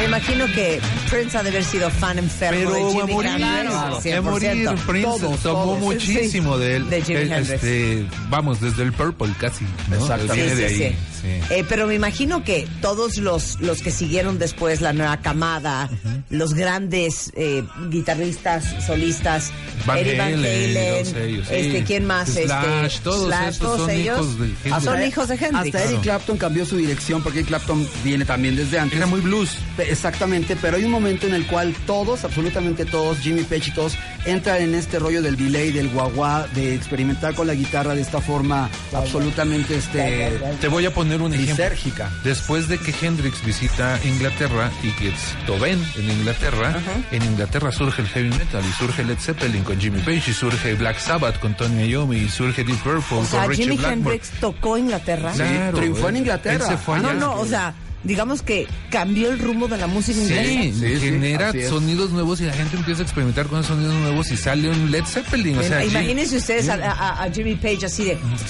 a ver, güey, sí. a ver, a ver, y si Mira. tocamos como este gringo, como Exacto, el Jimmy, como como el Jimmy. Jimmy. Imagínate que los Yardbirds, primero, el primer guitarrista fue Eric Clapton. Se sale Eric Clapton y entra Jeff Beck. Y se sale Jeff Beck y entra Jimmy Page. Y cuando entra Jimmy Page tocaban blues. Y llega este señor, toca, lo ven y empieza. Led Zeppelin es precisamente Sí. el blues Así de, pesado. ah, chinga, chinga, y este Por eso, por eso se llama Led Zeppelin. Cuando empiezan a tocar blues pesado, los oye Kid Moon y dice que suenan como un Zeppelin de plomo, de lo pesado que sonaba ese blues.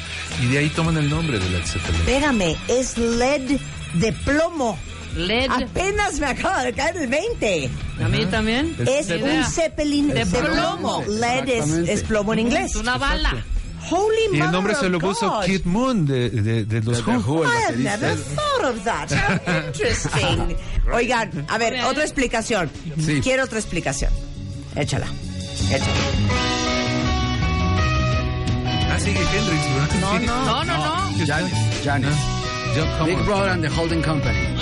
Querías hablar de Janis.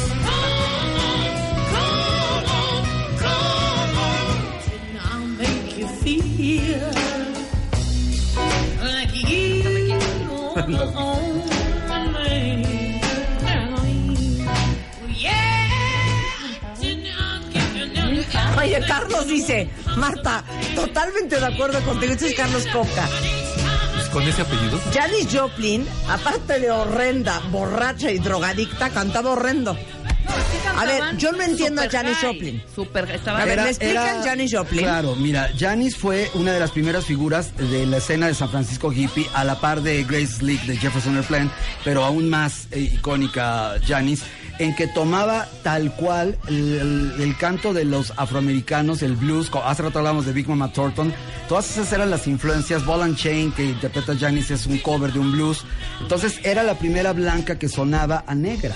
Ah. Eso era muy interesante. Ok, ahí está el punto. Y era un alma era atormentada. Era un alma Y atormentada. los artistas que nos gustan son atormentados. Y en un ¿no género que no abría las puertas a las mujeres. Es de las primeras junto con Grace Exacto, lo que se preguntaba hace rato un cuentaviente, ¿cuándo entraron las mujeres mujeres, yo creo que Janis Joplin es de las es la primeras. primera, Y, sí. y Grace Slick de Grateful Dead, digo, de Jefferson. de Jefferson. Y aunque hay otras anteriormente, no tienen la importancia ni la trascendencia de Tina estas. Turner cambió y se metió al rock cuando Tina venía del R&B, venía de su marido que hacía jazz. y Soul. Soul. Pero realmente la primera No, es estrella Janis, femenina ¿eh? es Janis. Claro. Oiga, Amy no, pues, Winehouse no hubiera existido sin Janis. Estoy de acuerdo. Ok, compro eso, de que era de las primeras mujeres y aparte era una blanca que sonaba como negra. Escúchenla.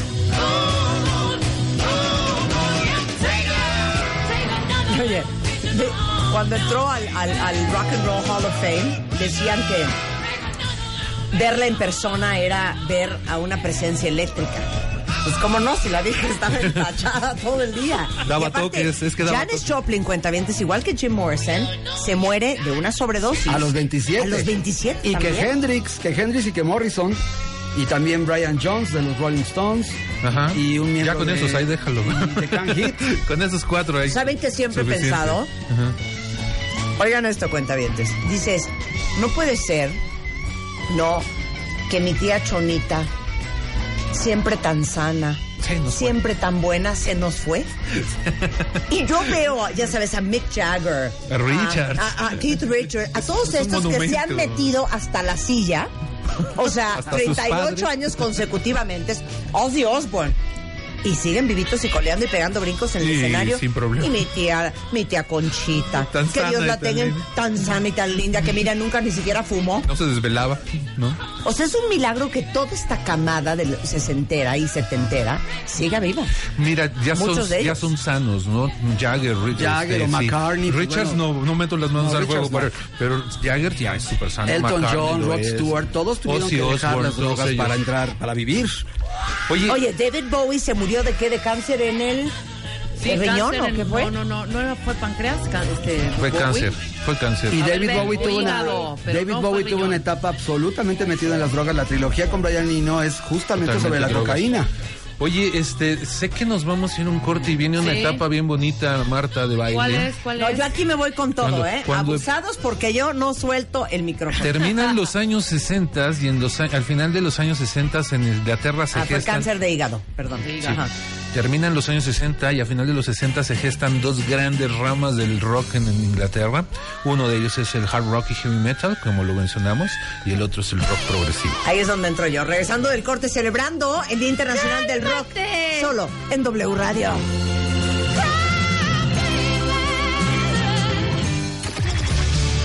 Marta de baile. Mario Lafontaine. Y Benjamín Salcedo. En el Día Mundial del Rock. Seguimos rockeando después del corte.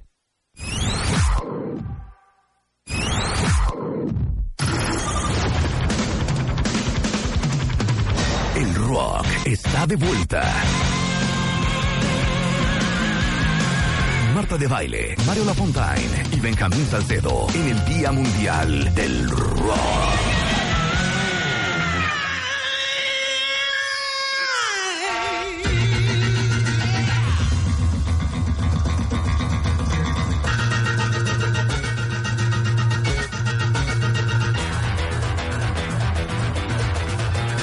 Once 11.36 de la mañana en W Radio y gracias a Mr. Bob Geldof desde 1985 hoy un 13 de julio se celebra el Día Internacional del Rock y ya saben que a la menor provocación nosotros Nos dejamos dejamos. de hablar de el arte de pedir perdón con Mario Guerra para ponernos a poner música. Y hoy está con nosotros Mario Lafontán, Benjamín Salcedo y estamos dándoles la historia del rock, pasando por el rock and roll, el rock, el rock británico, el rock sesentero en Estados Unidos. Ya tocamos a Jimi Hendrix, ya tocamos a este Bob Dylan. Ahora vamos al rock progresivo, que digamos que sería la la bifurcación en los setentas. Rock progresivo por un lado, Finales de los 60. y por el otro, El pues el rock el pesado, rock, el heavy sí. metal, ¿no? Entonces, unas discusiones aquí. Ahorita Benjamín, no, les digo una cosa en buena onda. Yo quiero poner esto sobre la mesa. O sea, si vamos a ir género por género, bueno, vamos a acabar y falta una hora y media y hay un chorro de cosas que poner. Y Rebeca, sí, güey, yo le dije lo mismo a Marta. Mejor hay que ir poniendo las cosas, aunque no sean de la misma época, pero que Pero sean que del mismo género. género. Una discutidera, un dime que te diré, que ahí les encargo. Pero funciona.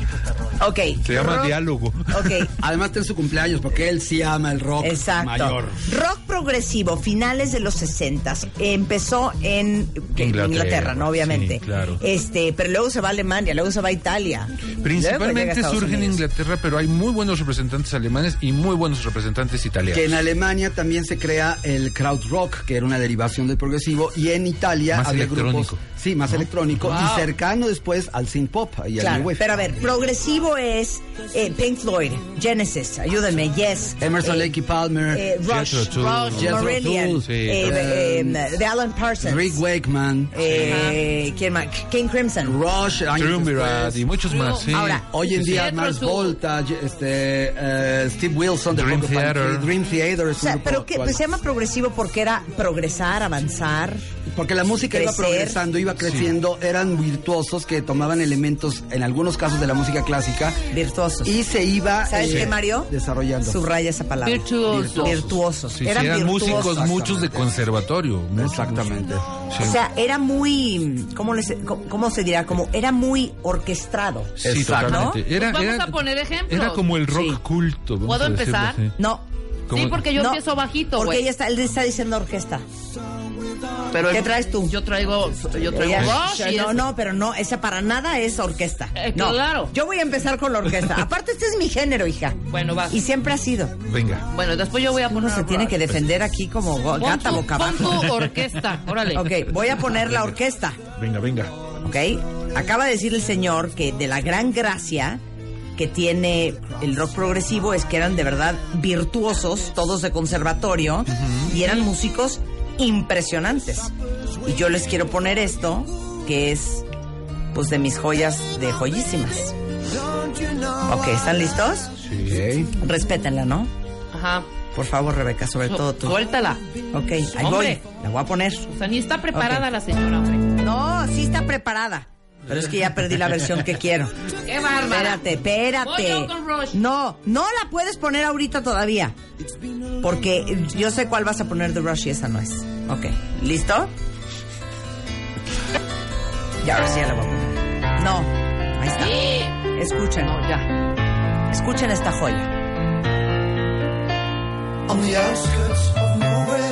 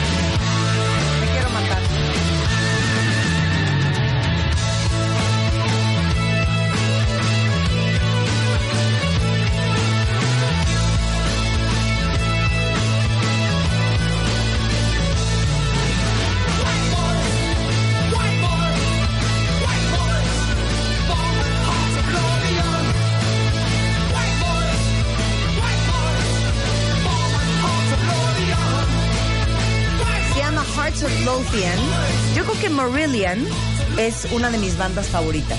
Y este álbum, que gracias por regalármelo, Misplaced Childhood. Misplaced Childhood, es una verdadera joya. ¿Sabes por qué yo creo que me gusta tanto el rock progresivo? Eh, siendo que no me gusta tanto el rock. Porque creo que algo que tiene el rock progresivo, que no tienen el, el- el metal, ¿no? Y, y las versiones más pesadas, es que a pesar de que es fuerte, es muy melodioso. Sí, sí, Porque sin duda.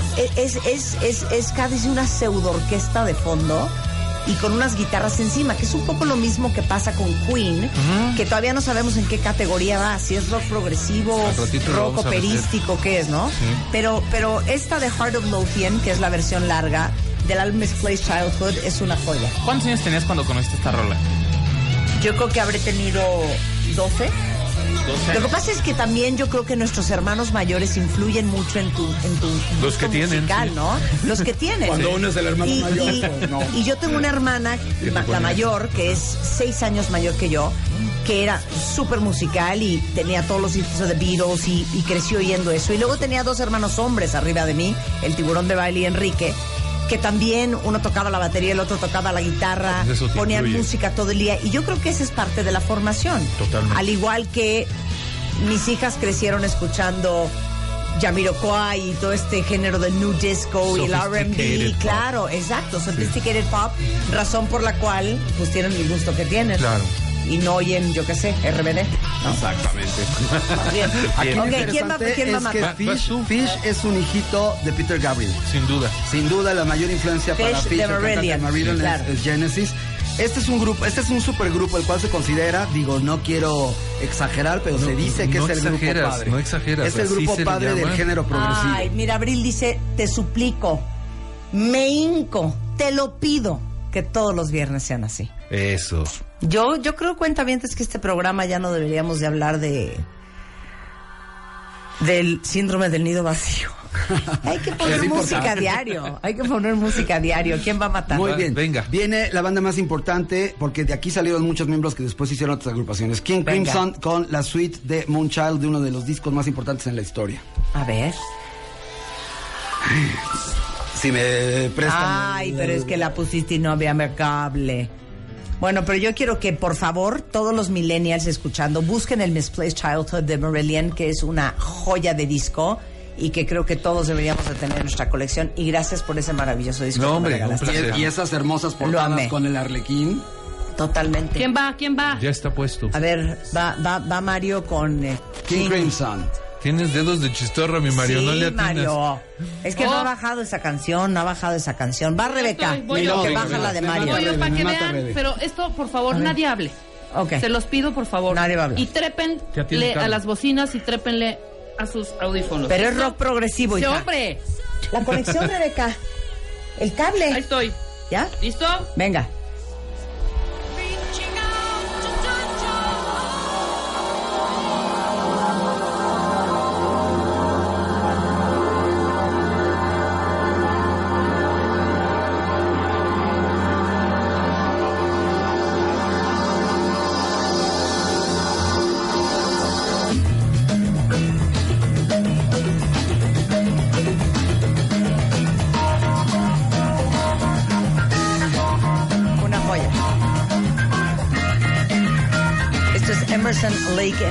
Cuentavientes.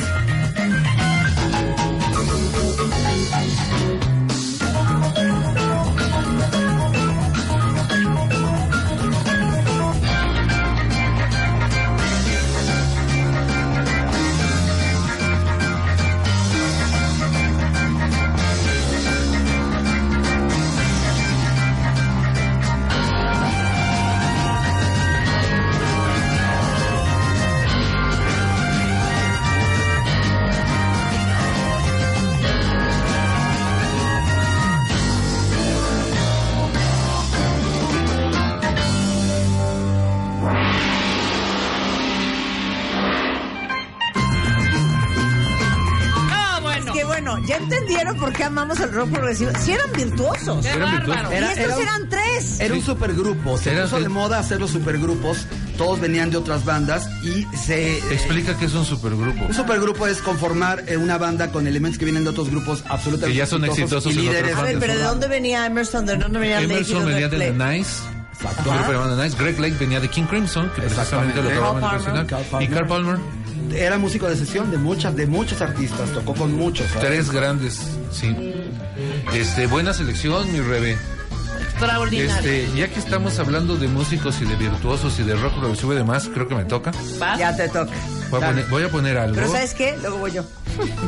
Ve, ahí te va, es una chulada. ¡Uh!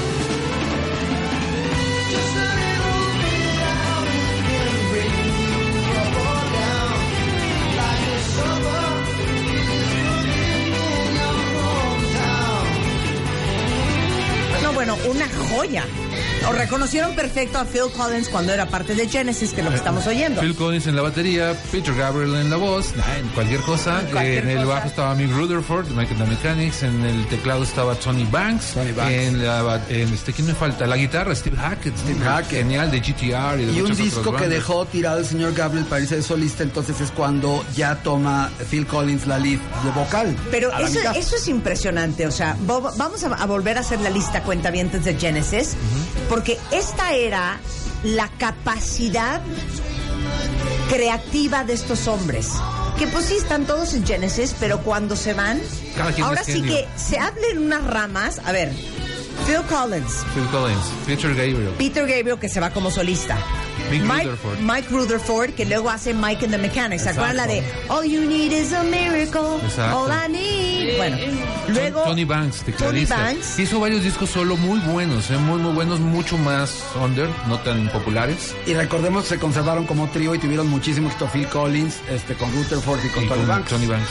Y luego, El que faltaba Steve, Steve Hackett. Que va y hace. GTR. Con GTR, con el guitarrista de Yes, con este Exacto. Steve Howe. pero GTR era, no era de. Este. Eh, When the heart ruled- when the heart ruled the mind. Ya, Exacto. claro, exacto. Y qué, qué buena onda. Bueno, hablando de, de que el progresivo nos encanta porque es en realidad lo más sinfónico que tiene el género del rock. Yo también, Rebeca, no puedes hablar. Tú tampoco, Mario. No, no, no. Tú tampoco. Benjamín. Esto sí merece un silencio y un absoluto respeto. Los reyes del rock progresivo.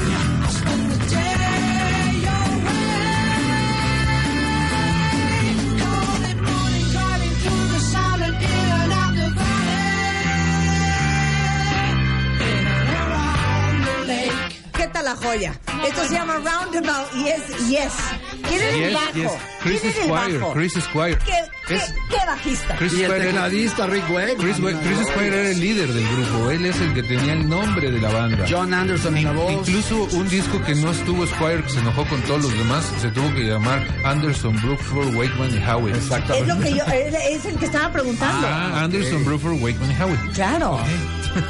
¿Y cuál era la rola? A ver, Todo, Anderson, todo. Bruford, Wakeman y Howie. Con eso ahí. Porque yo me acuerdo que la tocábamos en WFM. Sí, era bueno. Ahora, Sacaron algo como finales de los 80, principios de los 90. Esta canción llega a ser un hit número uno mundial y es uno de los pri- primeros lugares de rock progresivo en la historia. Y de verdad es un momento en la historia. Esto es a piece of work. A piece of work, ¿eh? Vas, Mario, te toca. Ok, pues otro de los más grandes grupos, el, para mí también de los más importantes, King Crimson. Ahora sí, vamos a escuchar la- un, un fragmento de Moonchild de este increíble disco. Robert Fripp.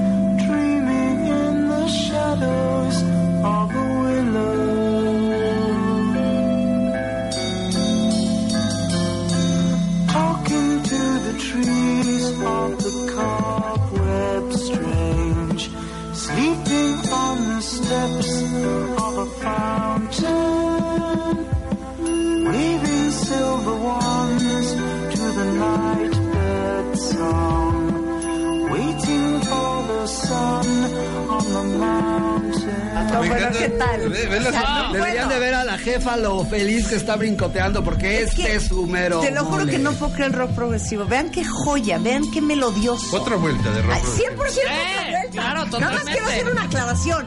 Güey, ella es rock progresivo. Por supuesto, es el supergrupo hecho por cuatro integrantes de grandes bandas de rock A ver, progresivo. échate ella. Ya la tengo Eh, aquí, ¿eh? Steve Howe, guitarrista de jazz, Carl, Carl Palmer, baterista de Emerson, Emerson. Lake and Palmer, eh, John Wetton, que fue parte de King Crimson en alguna ocasión, y Geoff Downs, que era de Bogos y después fue de jazz en este teclado. Exactamente. Bueno, esos formaron ella, que obviamente todos los que somos ruquenials, pues era Ajá, parte de nuestra historia Wow. ochentera.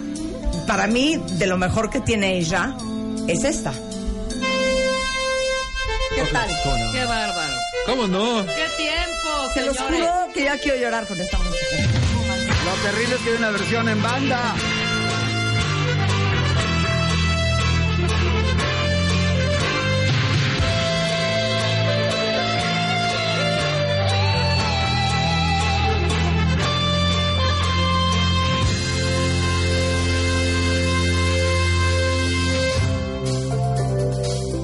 You're leaving now. It's in your eyes. There's no disguising it.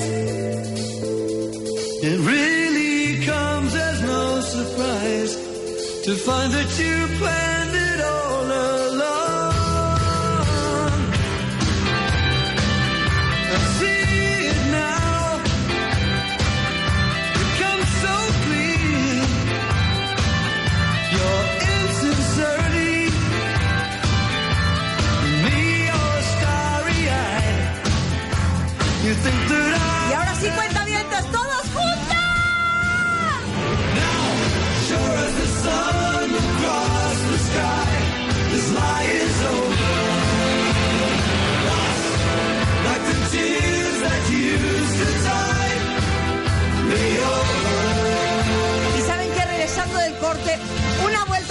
más de rock progresivo celebrando el Día Internacional del Rock en W Radio.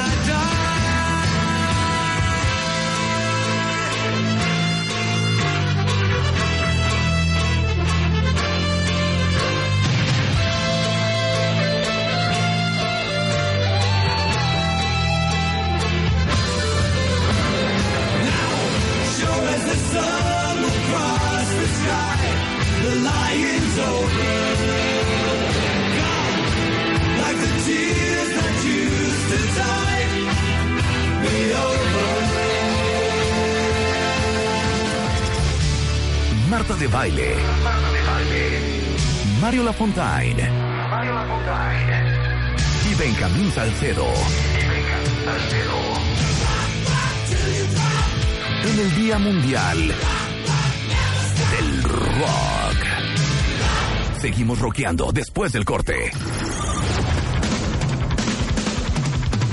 El rock está de vuelta. Marta de Baile, Mario Lafontaine y Benjamín Salcedo en el Día Mundial del Rock.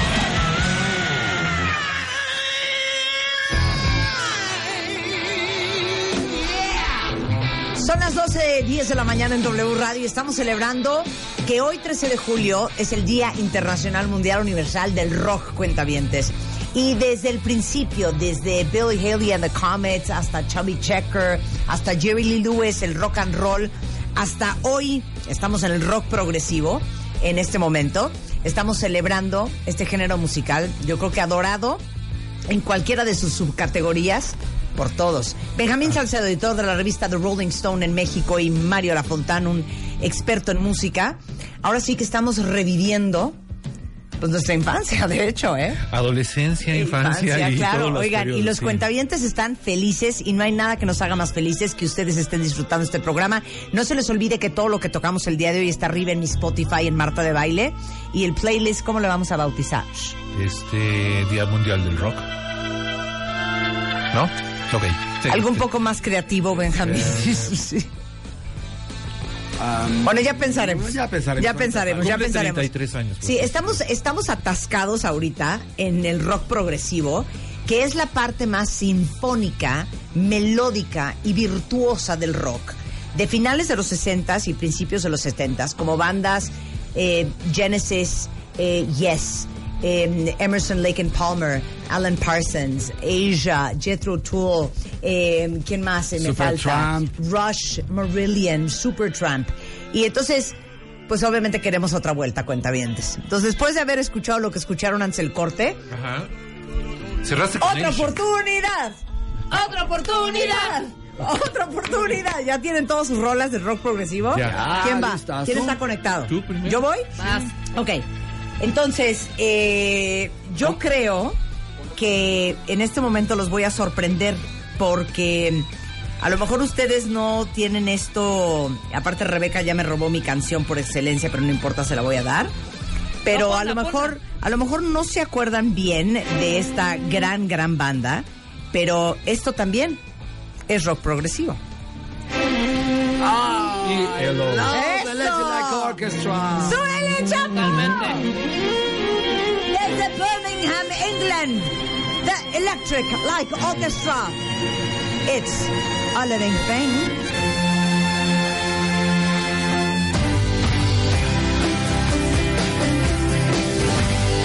Sailing away on the crest of a wave, it's like magic.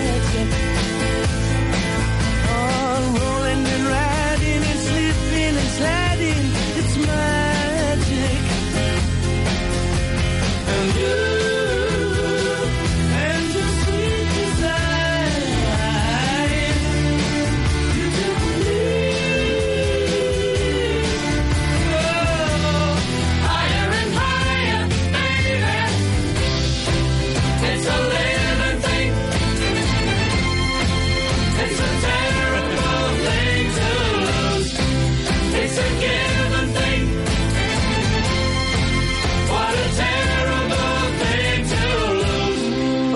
Electric Light Orchestra, que también, bueno, se conocía como ELO, luego hizo otras cosas.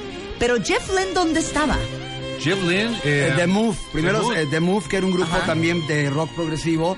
Después crea esto junto con Roy Good. Roy Good deja la agrupación para hacer Wizard. Se queda él como lead de Electric Light Orchestra. Y pasa a todo el mundo por Y ahí. pasa a todo el mundo, produce a muchísimos artistas y lo último que hace muy trascendental fueron los Traveling Wilburys junto a George Harrison, Bob Dylan, Traveling y Tom, Wilburys. ¿Te acuerdas de ese Tom Petty, Bill perfecto. Dylan? Bob Dylan Pero y la otra Harrison, de ELO que es muy famosa es la de Last Train to London. que ya se hicieron medio disco, es un Oye, pero- son álbum disco. discotequeros. Este, solo él queda de los Traveling Wilburys, ¿no? Y Dylan. Y Dylan. Ya se murió Petty, ya se murió Harrison. El se- día en que muera Bob Dylan, Mick Jagger y Paul McCartney, no sé qué va a pasar.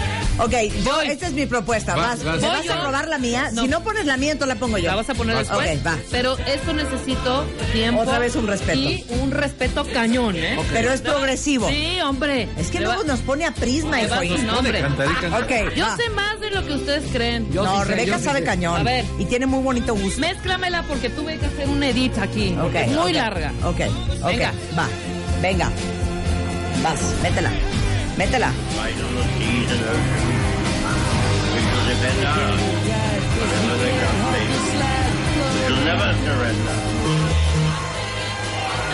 A ver quién adivina primero. Rápido. Supertramp, ¡Superchat!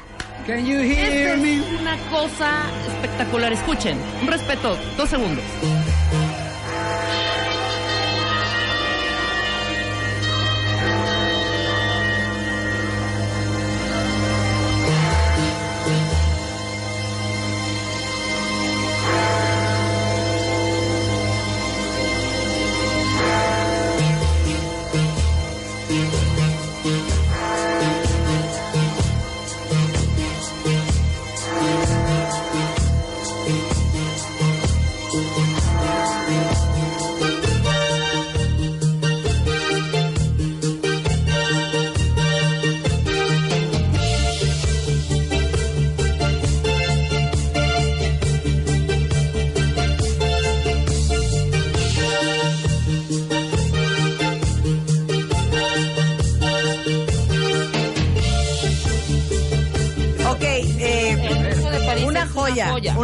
Rebeca. Nada más que esta canción dura 10 minutos con 52 segundos, dividido en dos partes. Si sabes, la primera parte es toda instrumental. Sola. Y, y la segunda es Exacto. cantada. Pero aunque Supertramp es rock progresivo, luego cuando empecé a fresear con Breakfast in America, o sea, Sí, es- The Logical Song y todo pop. eso es mucho, mucho más pop rock. Pero ahí ¿no? es donde logran ser una superestrella. Claro. Es lo mismo que pasa con Electric Light Orchestra. Los primeros discos son mucho más progres y va evolucionando hacia un pop rock. Y después son unos estrellas pop sin ningún problema. ¿no? Exacto. ¿Quién va? ¿Quién mata esta canción de 10 minutos ver, si 52 quieren- si segundos? quieren voy yo. Ok, vas, Benjamín. Voy a hacerle algo diferente. Es que vieron a Benjamín, hasta mueve sus manitas. Mira. Ay, hasta. El señor el Salcedo está Voy yo y, y- y levanta las manitas de voy yo. Y les voy a poner algo nuevo de rock progresivo porque no todo es de los 70.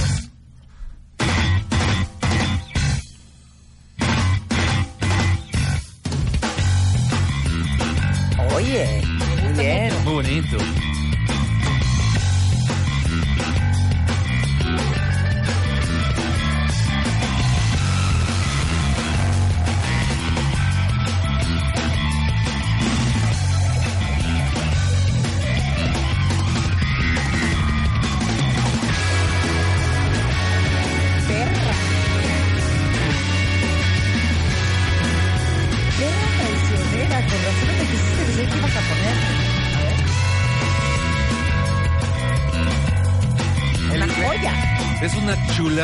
Canción, se llama Luminol, él es Steve Wilson, es un genio, o sea, no existe otra forma de definirlo como que es un genio.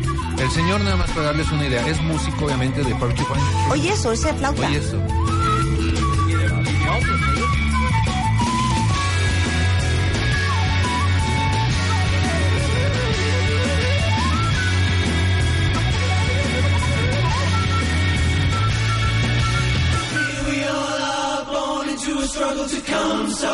La sinfonía. Perra envidiosa. Le dije, ¿qué vas a poner? Me dijo, no te voy a decir. No nos dijo, este hombre ha venido a México muchas veces, es importantísimo. Viene Tanto pronto, quiere a. México Avísenme. que se llama Insurgentes, uno de sus discos como solista. Bueno, él, él hace una carrera con Porcupine Tree principalmente, tiene proyectos alternos como No Man, este, tiene em, como solista, pero ¿sabes qué es tan impresionantemente talentoso, creativo y, y brillante el tipo?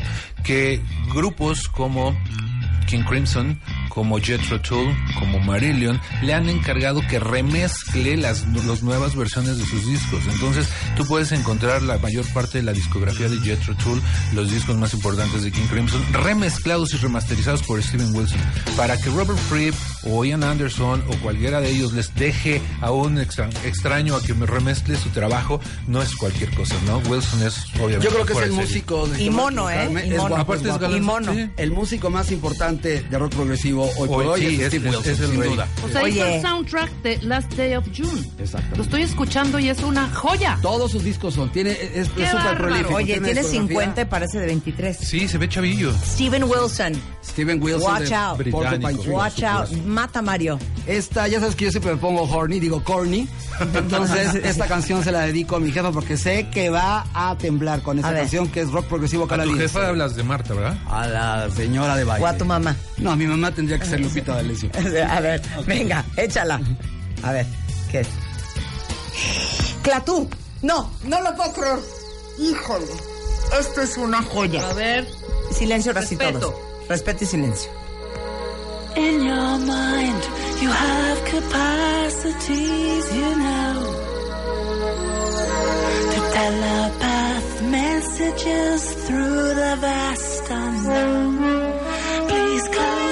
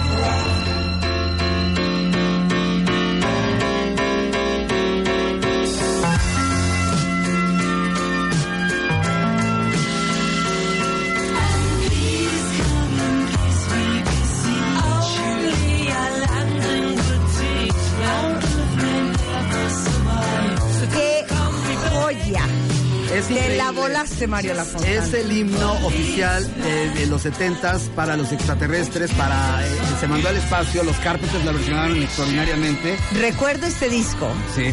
Y hablando de cómo los hermanos mayores influyen, este disco lo tenía evidentemente en vinil en aquella El época. Mi sol. hermana la mayor, que era un sol, y era Clatu con K y doble A.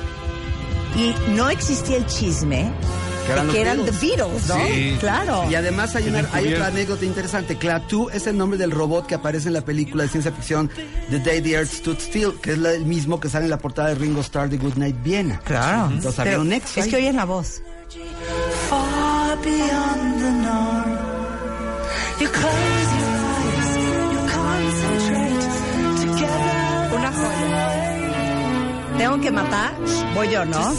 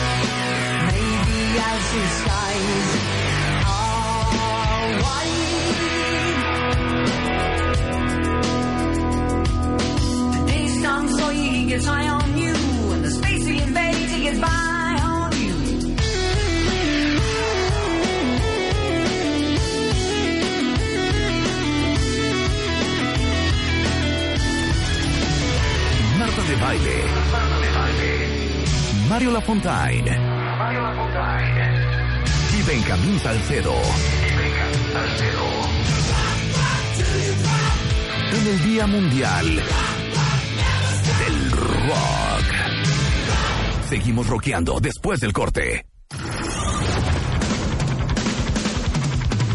El rock está de vuelta. Marta de Baile, Mario Lafontaine y Benjamín Salcedo en el Día Mundial del Rock.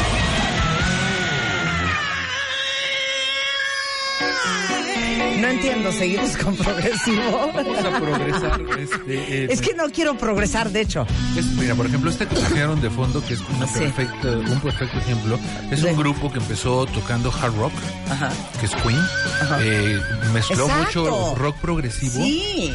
Y después Y metió rock sinfónico. art rock Y y, y orque- y ópera. Por eso, a ver, no podemos progresar. Miren, cuentavientes, estamos aquí en W Radio en este viernes de absoluta felicidad. Sí, no, O sea, bueno. vieran la sonrisa mía, pero vieran la de Benjamín. No, bueno. Mario es un poco más prudente, más pausado, más Aquí, aquí, en este, en este programa me pongo. En el, en el Exacto. fondo, en el fondo, En el fondo. sí, le encanta. Pero estamos celebrando que hoy es el Día Internacional del Rock y ya saben que tantito nos provocan y tantito nos dejamos ir tres horas con música, en realidad en un programa que es de radio hablada, pero eh, empezamos desde el rock and roll en la primera hora a las 10 de la mañana y ahorita estamos atoradísimos en rock progresivo.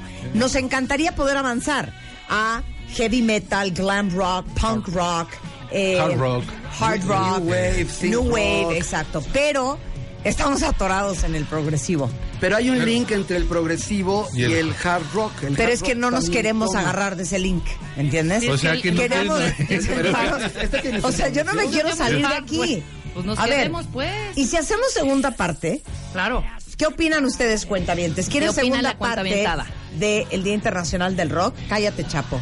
¿Qué quieres que pongamos? Flans? balada romántica. Este, a ver, hacemos segunda parte. Sí, yo encantado. Yo digo que segunda parte y en, y en no sé si es el otro viernes, pero el que sigue, hacemos de hard rock seten- mitad de los setentas hacia adelante. Ok. ¿O qué? No vamos a poner a Queen hoy. Se me haría una par parte Oye, de claro que Ahí sí. está. Queen. O sea, Fre- Freddie, sí, pero Queen, Sí, sí, sí. La... Queen, pues ya lo, lo más amable, ¿no? Se me hace una falta de respeto a Freddie Mercury que murió por nosotros, ¿eh? Nada más se los digo, nada más se los digo.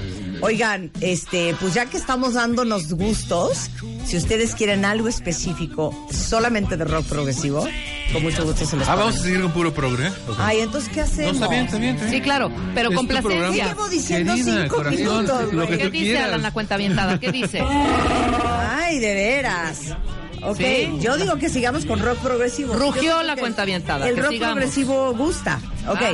entonces, ¿ya vamos? Pues av- aviéntate ya a la alberca tú, con todo y ropa, Marta, ándale. Yo me aviento. Sí. Ok, Ya, entonces. aviéntate sin calzón. Órale, Vámonos. Va, sin calzón, Sin encuerada. calzón, sin calzón. Oye, pero es que fíjate que ahorita. Ni modo. Ni modo. Con todo. Ok.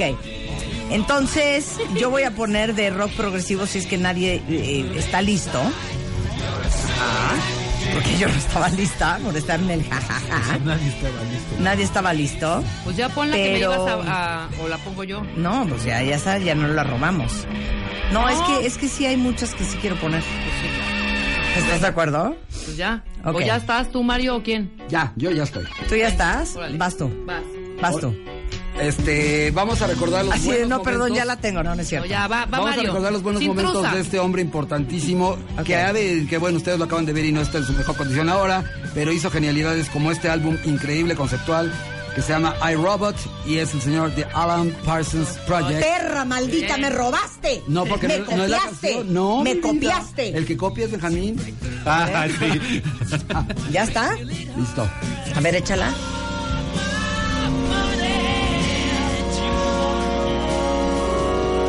¿Cuál es? Ay, Robot. Ay, no. Ay, Robot. No. No, es preciosa. Don't let it show. Don't let it show. Se oye mal el hum, ¿verdad? Se oye mal el hum. Getting harder to Ok, vamos a recorda- pararla. recordamos al señor Sí, Parsons con cariño. Pero, pero te voy a poner una preciosa. Ok. Que es de igual. Vamos tú y yo juntos con esta. Ok. Que es igual de Alan Parsons Project. Y regresando al hecho de que el rock progresivo verdaderamente eran virtuosos. Hace poco tuvimos a Alan Parsons en el programa.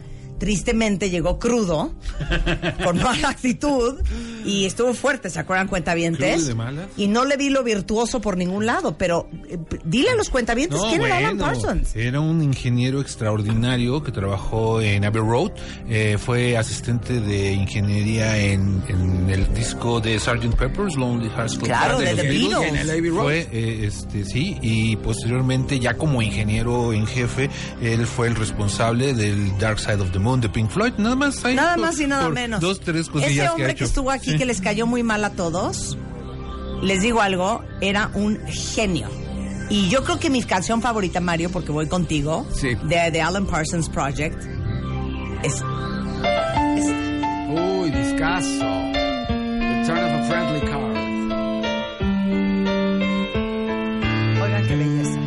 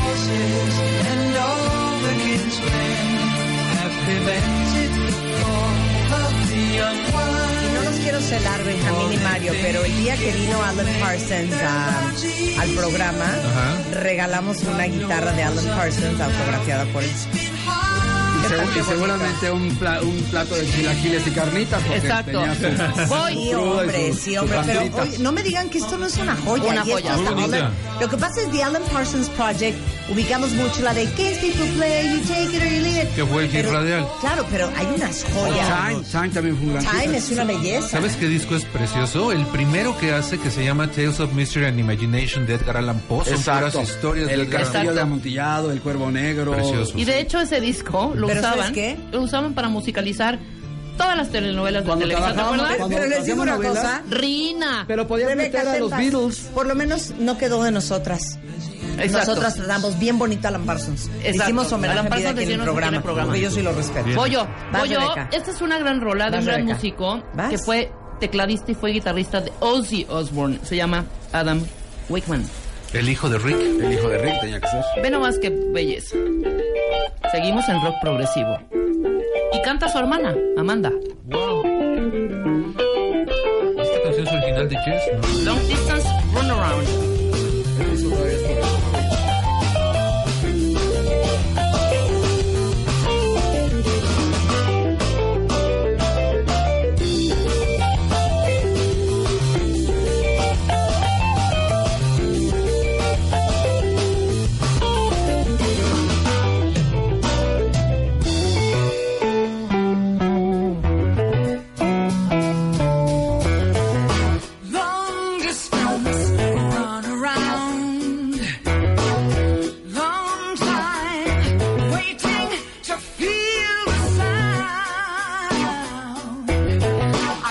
Increíble. Entonces, él es hijo de Rick Wakeman. Adam Wakeman es hijo de Rick Wakeman. Esta canción es original de Jess. Salía en el disco Fragile, la versión original. Pero es un, Es un buen cover. ¿Sabes qué? Muy bien, Rebeca, adelante. Yo sí adelante. sé. ¿Quién va? Ya ¿Quién va? Va, Benja. A ver.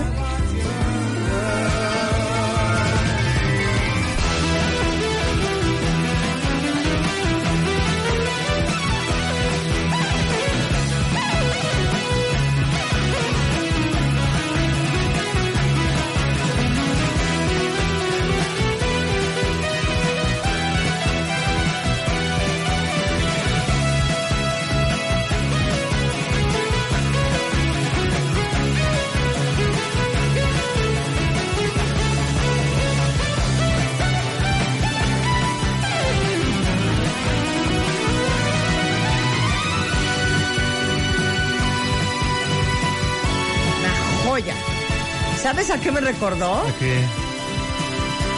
Vangelis.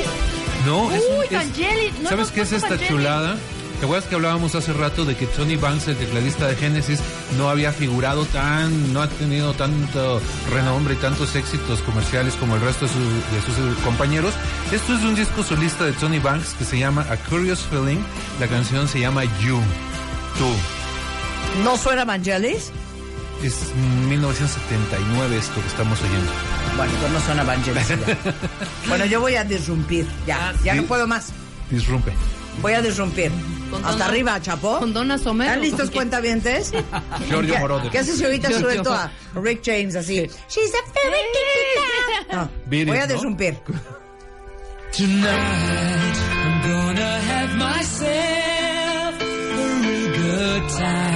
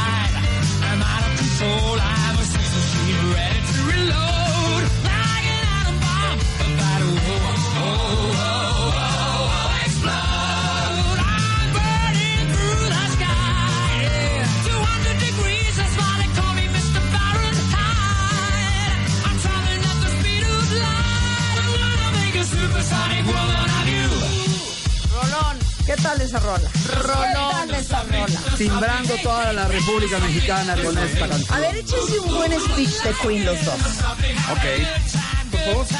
Este Queen eh, tiene, es una fusión de muchos elementos. El- como bien dijo Benjamín hace rato, Queen comienza haciendo hard rock hasta su tercer disco, hasta el Heart Attack, ¿no? Sí.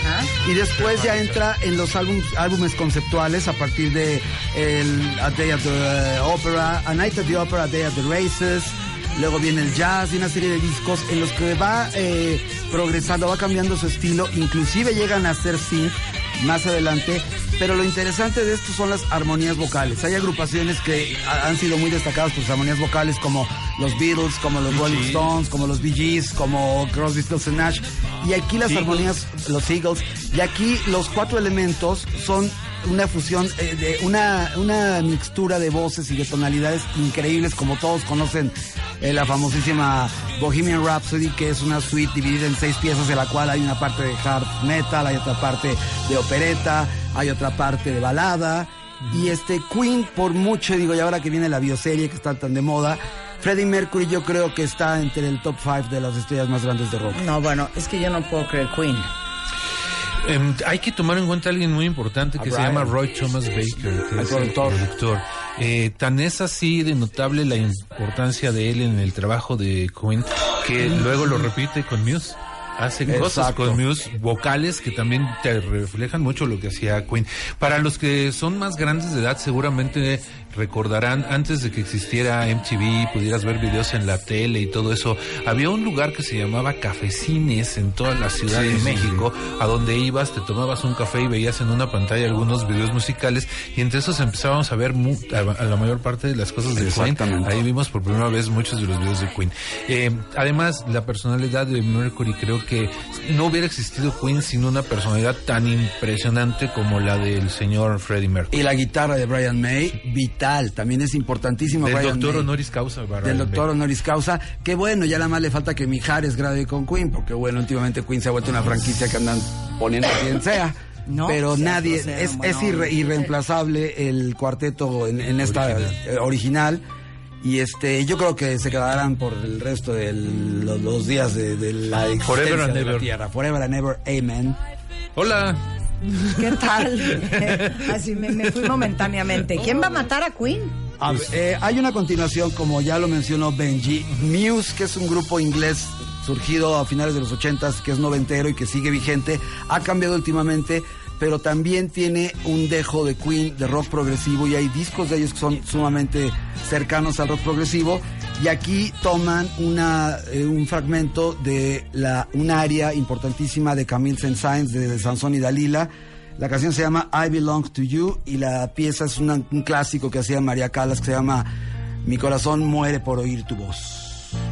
A ver, échala.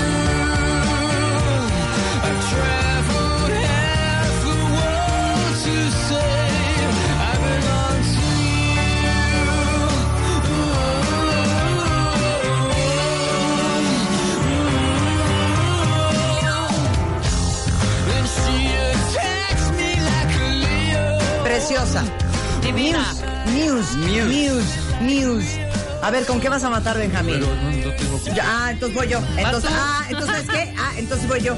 ¿Sabes qué? Entonces voy yo. Es- esa Híjole. que no haya cuatro cables, ya lo caché. Yo les voy a poner una joya inigualable. O sea, una cosa que es verdaderamente una belleza.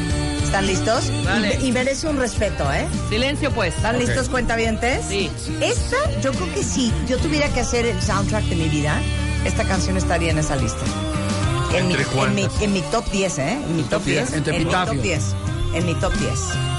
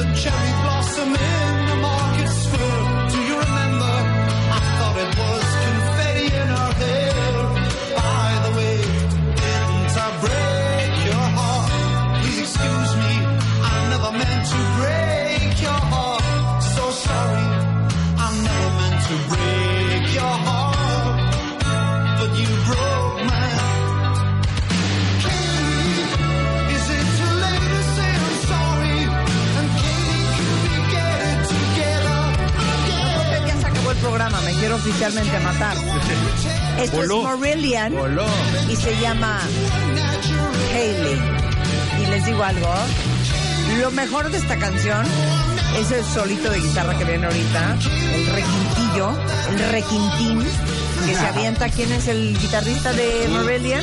A ver Este, si... Me sé los nombres de casi todos los nombres. Oigan esta parte, oigan esta parte.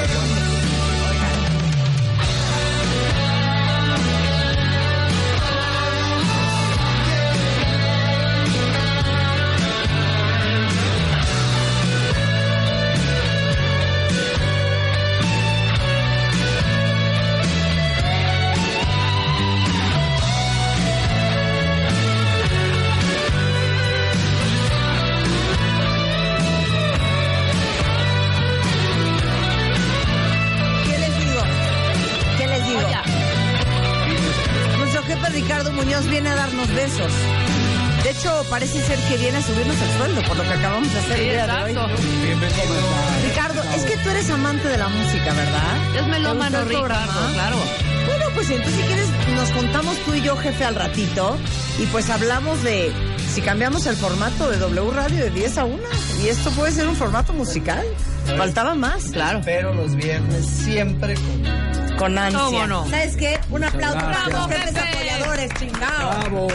Bueno, te tengo una noticia, jefe. Hay segunda parte. Vamos a hacer segunda parte que va desde eh, el Desde donde nos hard quedamos, rock, nos quedamos el hard 70s. rock en adelante. Metal, Pasando punk, por el glam wave, rock, el punk claro. rock y todo el rollo. glam, este, todas las Y luego la tercera parte. Muy bien. Este, Benjamín Salcedo, un placer siempre tenerte aquí. Un gusto, mi querida Marta. Muchos de estos, ¿eh? Eh, Benjamín Salcedo Cuentavientes es el editor de la revista Rolling Stone en México, que circula de manera mensual. Camila Cabello en la portada. eh, de cómo se vive el sueño americano, pero traes a Sam Smith, a U2, a Tony Dalton, en fin. A todo eso. Gracias, Marta. Un placer. Gracias, Red de Mario. Búsquenla en su tienda de, de, autoservicio, su puesto de, De periódicos, confianza. la revista Rolling Stone que amamos. Eh, él es arroba Benjamín Salcedo en Twitter y Mario Lafontana, un gran conocedor de música. Quisiera cerrar, si me permites, preciosa, con esta frase importante de Jimi Hendrix para cerrar este especial del Día del Rock. Dice, cuando el poder del amor sea mayor que el amor al poder, el mundo encontrará la paz. Jimi Hendrix. Qué bonito. Qué Mario Lafontana es La pensamiento. Fontan Touch. Un placer tenerte aquí. siempre. Encantado, preciosa. Y segunda parte, cuentavientes, denos un par de semanas para armarlo y espero que hayan disfrutado tanto este viernes de celebración por el Día Internacional del Rock, tanto como disfrutamos nosotros haciéndolo. Todo el playlist está en Spotify, en Marta de Baile, y no me queda más que darles algunos anuncios de de ocasión. Está bien. Algunos, Y échate- algunos avisos parroquiales. parroquiales. Y rápidamente, y, y rápidamente nada más, es que Carlitos Nieto nos está desde hace una semana diciendo que es su cumpleaños. Carlos, no nos hemos olvidado, nos has mandado mensajes por Instagram, por, to- por todo, hasta señales de humo. Happy birthday, Carlos. que quiere Nieto. sus mañanitas, pero no va a dar tiempo de darle mañanitas. El lunes, porque El tengo lunes te las damos, pero por lo pronto, felicidades, Carlos Nieto, te queremos. Te queremos, Gran Charlie, te queremos. Oigan, hay venta especial este fin de semana eh, en Martí. Por si alguien ocupa, van a tener eh, desde 50% de descuento en ropa y zapatos, 20% en puntos Martí, para que lo gasten como quieran. Acuérdense que cada punto en Martí vale un peso.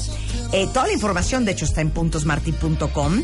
Pero ayer regalamos un gift card y para todos los que se quedaron con ganas de tenerla, tenemos otro gift card cortesía de Martí con un valor de 1.500 pesos. Entonces, al primero de ustedes que nos llamen al 5166-8900-01807-1814-14 y digan, ¿saben qué?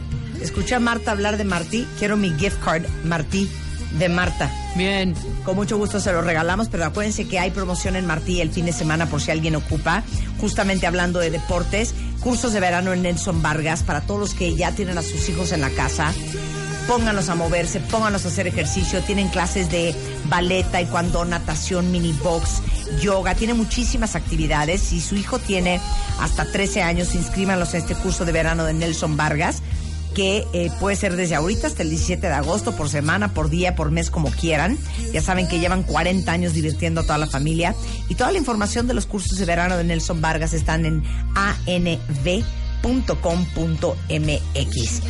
Y para todos los que me dijeron que de cuál coche estaba yo hablando el otro día que trae promoción, bueno, Peugeot, Peugeot justamente ahorita eh, acaba de traer el, el 208 PureTech 208 PureTech, que es un eh, coche con un motor bastante potente, bastante eficiente. De hecho, ha ganado por cuarto año consecutivo como el mejor eh, motor del mundo, el más eficiente.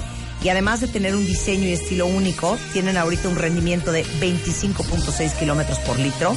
Pueden estar 100% conectados con su smartphone, porque trae toda la tecnología y pantalla táctil de 7 pulgadas. Y aparte, ahorita, Peugeot trae una promoción de un bono de 40 mil pesos durante todo el mes de julio. Entonces, bueno, acérquense a buscar el Peugeot 208 en cualquier concesionaria Peugeot o en peugeot.com.mx. Ahí está Peugeot. Estos fueron mis anuncios parroquiales, cuentavientes. Busquen todo lo que hicimos hoy en Spotify, ahí están todas las canciones. Y bueno, ya saben que la vida no se ve igual sin música. Eso. Estamos de regreso el lunes en Punto de las 10. Buen fin de semana, cuentavientes. county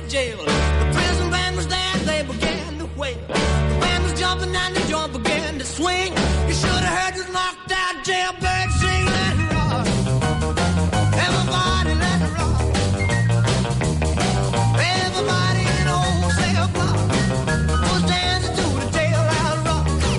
¿Estás instalado en tu pasado como si fuera sofá? Este mes, en Revista MOA, tú, como Poncho Herrera, usa tu pasado como trampolín. Además, aprende a hablar de lana con tu pareja y no seas o te juntes con el veneno de la oficina. Entiende por qué le vas a quien le vas y si extrañas mucho el pan y la leche, vuelve a ellos. Tu corazón y tu cerebro te lo van a agradecer. MOA Verano. Capitaliza todo lo que has vivido en el pasado. Una revista de Marta de Baile. Thank you.